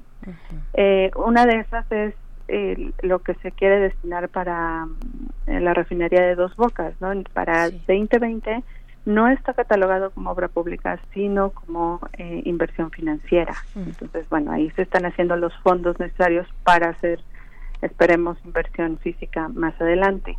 En cuanto a la inversión privada, me parece que es un buen deseo. No es, o sea, sí se ha mencionado, de hecho se menciona en el presupuesto de egresos, pero tampoco queda muy claro cuáles van a ser los mecanismos para que la inversión privada entre a, a apalancar o a eh, hacer que se expanda la inversión pública. eh, hay ya eh, mecanismos como los de ay, la asociación pública privada este que eh, hay leyes y, y, norman toda esta participación entre entre la, eh, el sector privado y el sector público. Sin embargo tampoco eh, se ha visto un despegue de estas de estas figuras no y hace mucha falta hacer inversión sobre todo en en infraestructura educativa y en infraestructura en salud este porque tenemos una reforma educativa que se acaba de, de, de, aprobar y dentro de esa reforma se pide que haya infraestructura para todos los niveles de educación, ¿no? Para que se provea eh, de manera gratuita a toda la población y pues sabemos que al menos en la educación eh, superior pues no hay para todos, ¿no? Entonces eh, sí es necesario que esta parte de la inversión eh, haya más recursos no para la inversión y eh, y esto también afecta al crecimiento del país no como sabemos la inversión tiene un efecto positivo al crecimiento y pues si ahora se está planeando no invertir tanto en lo público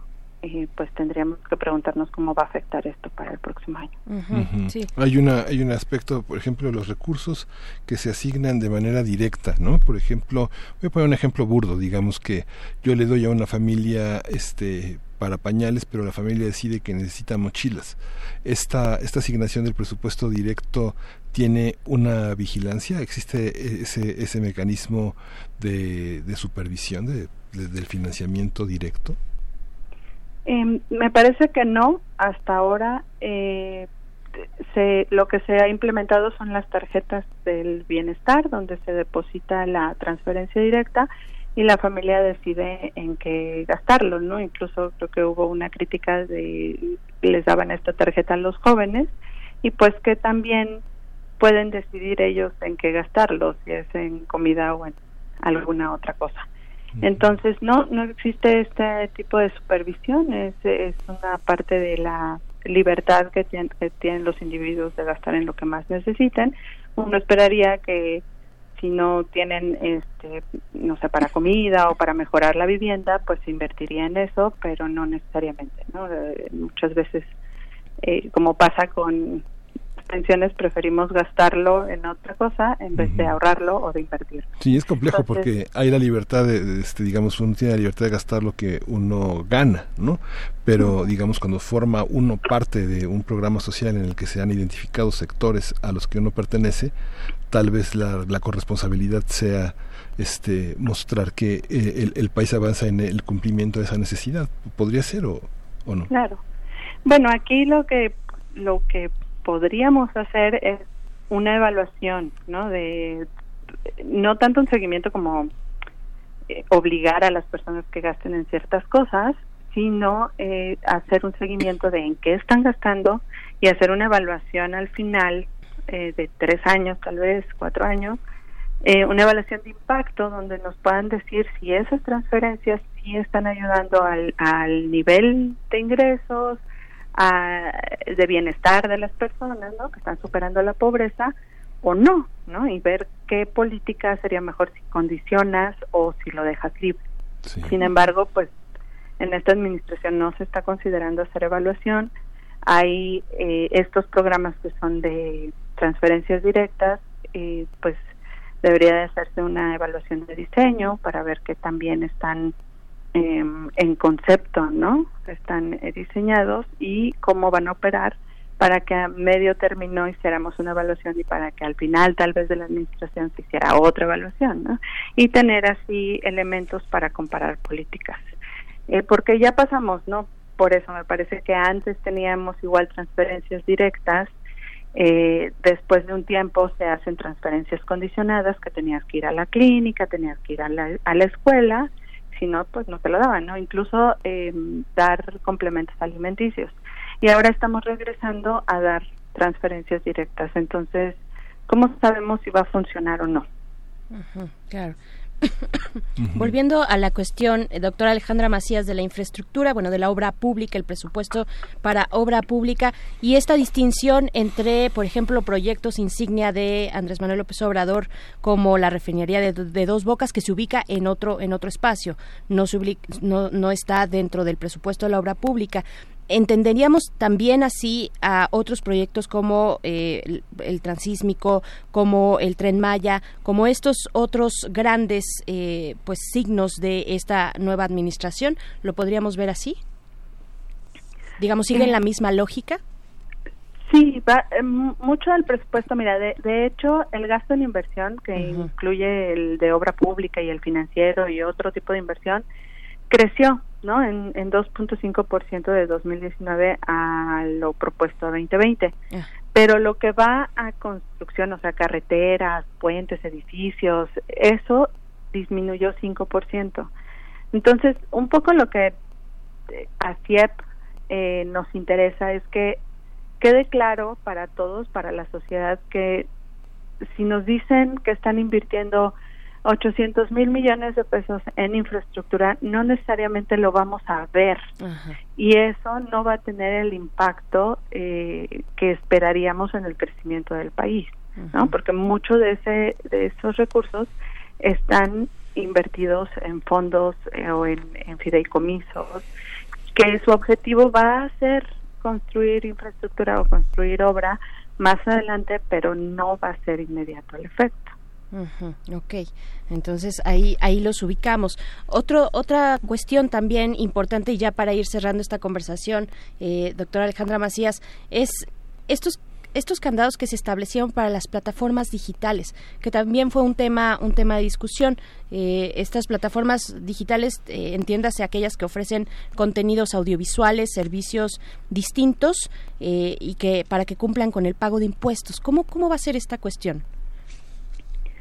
Bueno, lo que yo entiendo es que van a hacer que el, el proveedor del servicio retenga los impuestos mm. y ellos mismos paguen eh, estos impuestos al, al gobierno federal. Okay. Esto es para que no, o sea, la carga administrativa que tendría el SAT de ir persona por persona, págame los impuestos del del servicio que, que estás consumiendo, pues resulta más costoso que hacerlo uh -huh, de manera agregada, ¿no? Uh -huh. okay. eh, lo que sí es, este, bueno, el, el, el, impuesto va a ser menor y me parece que lo van a implementar no en abril como lo había propuesto el ejecutivo, sino hasta junio del próximo año. Uh -huh. Y bueno, pues al final los que pagamos somos los usuarios, como como en todo.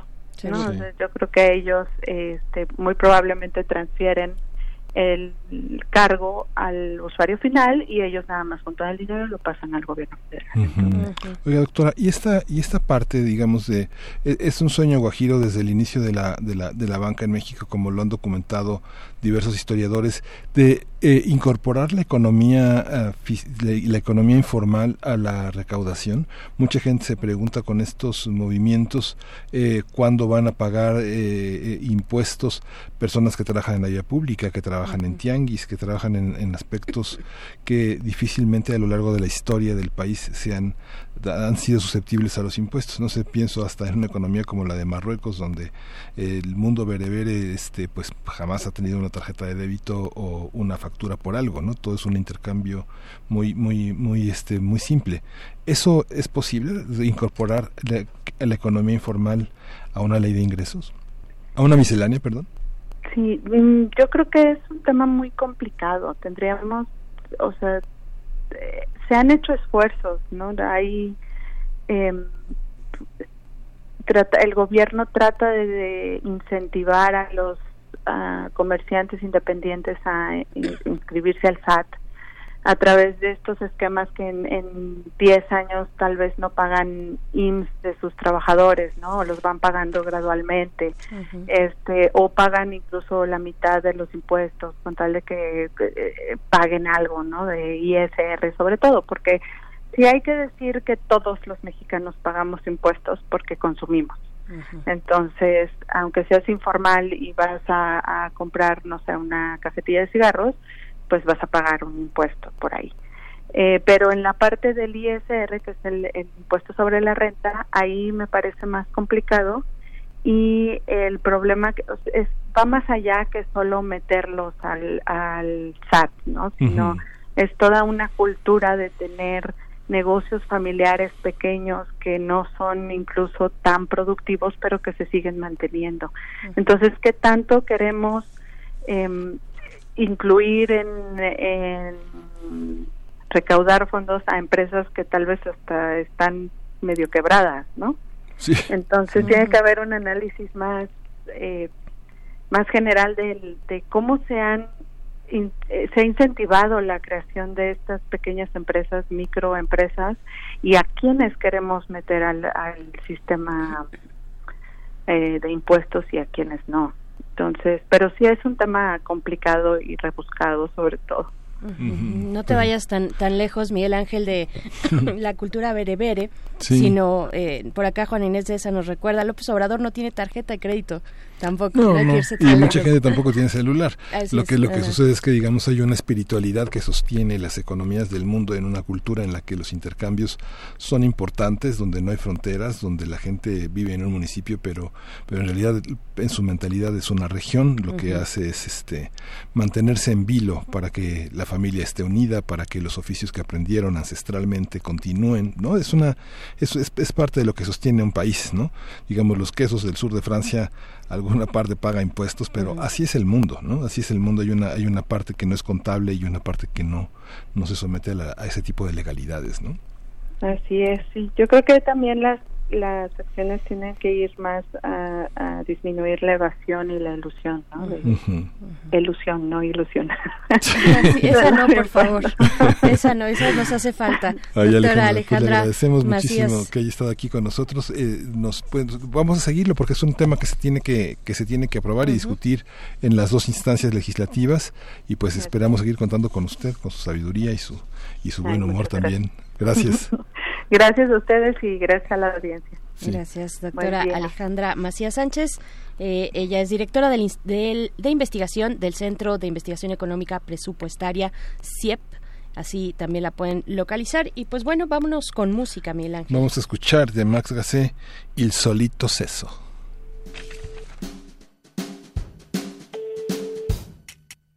Ciao, sono quello che incontrato alla festa. Ti ho chiamata solo per sentirti e basta. Sì, lo so, è passata appena un'ora, ma ascolta. C'è che la tua voce chissà come mi manca. Se in quello che hai detto ci credevi davvero. Vorrei tanto che lo ripetessi di nuovo. Dicono che gli occhi fanno un uomo sincero. Allora stai zitta, non parlarmi nemmeno. Posso rivederti già stasera, ma tu non pensare male adesso, ancora il solito sesso. Perché sai non capita poi tanto spesso che il cuore mi rimbalzi così forte addosso ed ho l'età che tutto sembra meno importante, ma tu mi piaci troppo il resto conta niente. Dillo al tuo compagno che ci ha visti stanotte, se vuole può venire qui a riempirmi di botte, sono sicuro che saranno carezze, se per avere te un pochino almeno servisse, posso rivederti già stasera, ma tu non pensare male adesso, ancora il solito sesso. Chiuderò la curva dell'arcobaleno per immaginarla come la tua corona. E con la riga dell'orizzonte in cielo ci farò bracciare solo potessi un giorno vendere il mondo intero in cambio del tuo amore vero.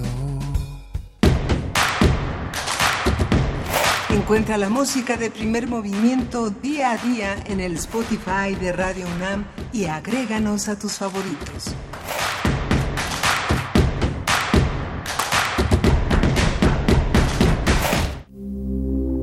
Química entre nosotros. Química para todos. Bien, pues ya se encuentra en la línea el doctor Plinio Sosa, académico de tiempo completo de la Facultad de Química, eh, que se ha dedicado principalmente sí a la docencia, pero también a la divulgación de eh, la química, de esta ciencia sobre la que abordamos en esta sección. En esta sección, doctor Plinio Sosa, muy buenos días. ¿Qué tal, Berenice? Buenos días. Gracias. Hola, Plinio, buenos días. Muy buenos, días. Miguel Pues. Pues bueno, para hablar sobre, en esta ocasión, sobre el molibdeno, la envidia de los químicos. Qué buen título. Exactamente. ¿De qué se trata, doctor Plinio? Mira, el molibdeno se encuentra en el bloque D, en el mismo grupo donde están el cromo y el tungsteno. ¿sí? Eh, es un metal blanco plateado, eh, muy duro y muy denso. ¿sí? Obviamente, pues no existe como tal, sino que es necesario hacer una reacción química para poderlo obtener. ¿sí? Entonces, eh, lo que se hace es, este, a partir de un mineral que se llama la molibdenita, ¿sí? que realmente lo que contiene es principalmente sulfuro de molibdeno. Entonces se hace una reacción redox, ¿no? Se, se va a acordar eh, nuestro auditorio de, de su química del bachillerato, una reacción redox, en la cual el molibdeno, en el sulfuro de molibdeno, está como molibdeno 4 más, y entonces se reduce a molibdeno 0. ¿sí? Entonces, ese 4 más y ese 0 es el número de oxidación. Y es un indicador que tenemos los químicos, un indicador muy burdo, de más o menos cómo está el ambiente electrónico alrededor de un cierto átomo. ¿sí? Ese 4 más significa que perdió electrones y el 0 significa que está igualito a como estaría un átomo de molibdeno solo flotando en el aire, ¿no? Y neutro. Entonces, este, entonces así le hacemos los químicos, con esto nos damos una idea de para hacia dónde llevar las reacciones químicas. En este caso, para formar el metal, hay que reducirlo de 4 más a 0. ¿Sí? Y entonces, este, el molibdeno y sus compuestos tienen muchas aplicaciones. Una primera, ¿no? Que quiero mencionar es, por ejemplo, formación de pigmentos. Hay un, pigmento naranja a base de molibdeno muy muy conocido, muy usado. Y la razón es la siguiente: como todos los elementos del bloque D, los compuestos de molibdeno suelen ser muy coloridos. Sí, entonces, este, nada más les platico, ¿no? De, de unos. Eh, puede formar varios cloruros. Y cada cloruro es de diferente color. Por ejemplo, cuando tiene dos cloros, es amarillo. Con tres cloros es rojo. Con cuatro cloros es negro. Con cinco es verde y con seis es café. Entonces, es toda un arcoíris, ¿no? Sí. También se usa como catalizador, ya el molibdeno como, este, se usa como catalizador en la industria petrolera. Y ahí lo que sirve es para eh, obtener ácido acrílico, que es madera prima de muchos plásticos y, y de muchos polímeros, y a partir de propano. El propano es el gas de las estufas, el gas que está en las estufas junto con el butano es el que está allí. ¿sí? Pero eh, principalmente su principal utilización, su principal aplicación es para formar aleaciones de aceros de alta resistencia. ¿sí? Una vez que se mezcla el acero con molibdeno, este, se vuelve muy resistente al calor, a las altas temperaturas, y también muy resistente a la corrosión, porque el molibdeno resiste el ataque de prácticamente todos los ácidos eh, conocidos, ¿no? los ácidos comunes.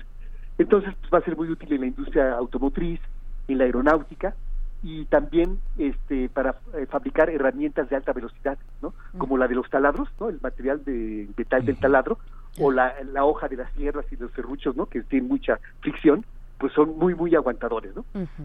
Pero vale la pena, digo, somos seres vivos, entonces nos gusta la, la biología, nos gusta este entonces quisiéramos yo quisiera hablar un poco del papel biológico del este del molibdeno. Muy bien. Y entonces es, es importante porque es el único elemento del segundo renglón del bloque D, ¿sí? de los metales de transición, que se considera esencial para la vida.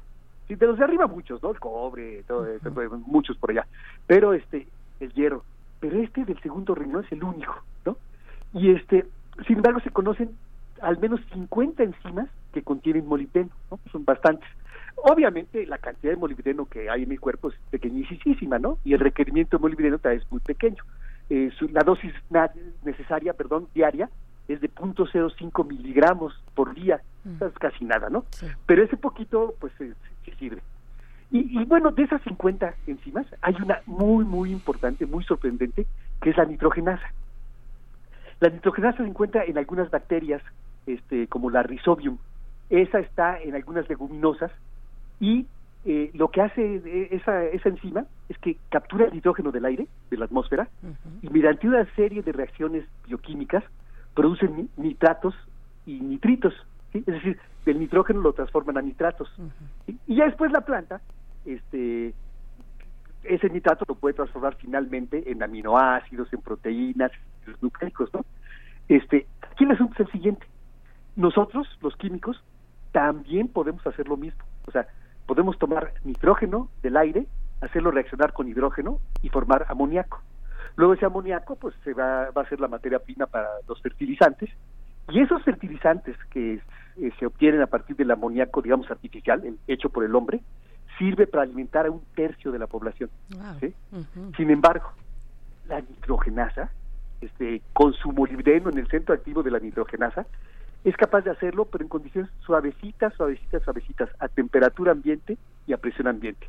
Nosotros lo hacemos por medio del proceso Haber-Bosch, ¿sí? pero es carísimo, porque se requieren unas temperaturas y una presión enormes. Eh, por ejemplo, se requiere una presión entre 150 y 300 atmósferas, o sea, 300 más, veces más de lo que sentimos, ¿no? De la presión del aire, y entre 400 y 500 grados centígrados, así es donde hay que hacer la reacción. Entonces es carísimo, ¿no?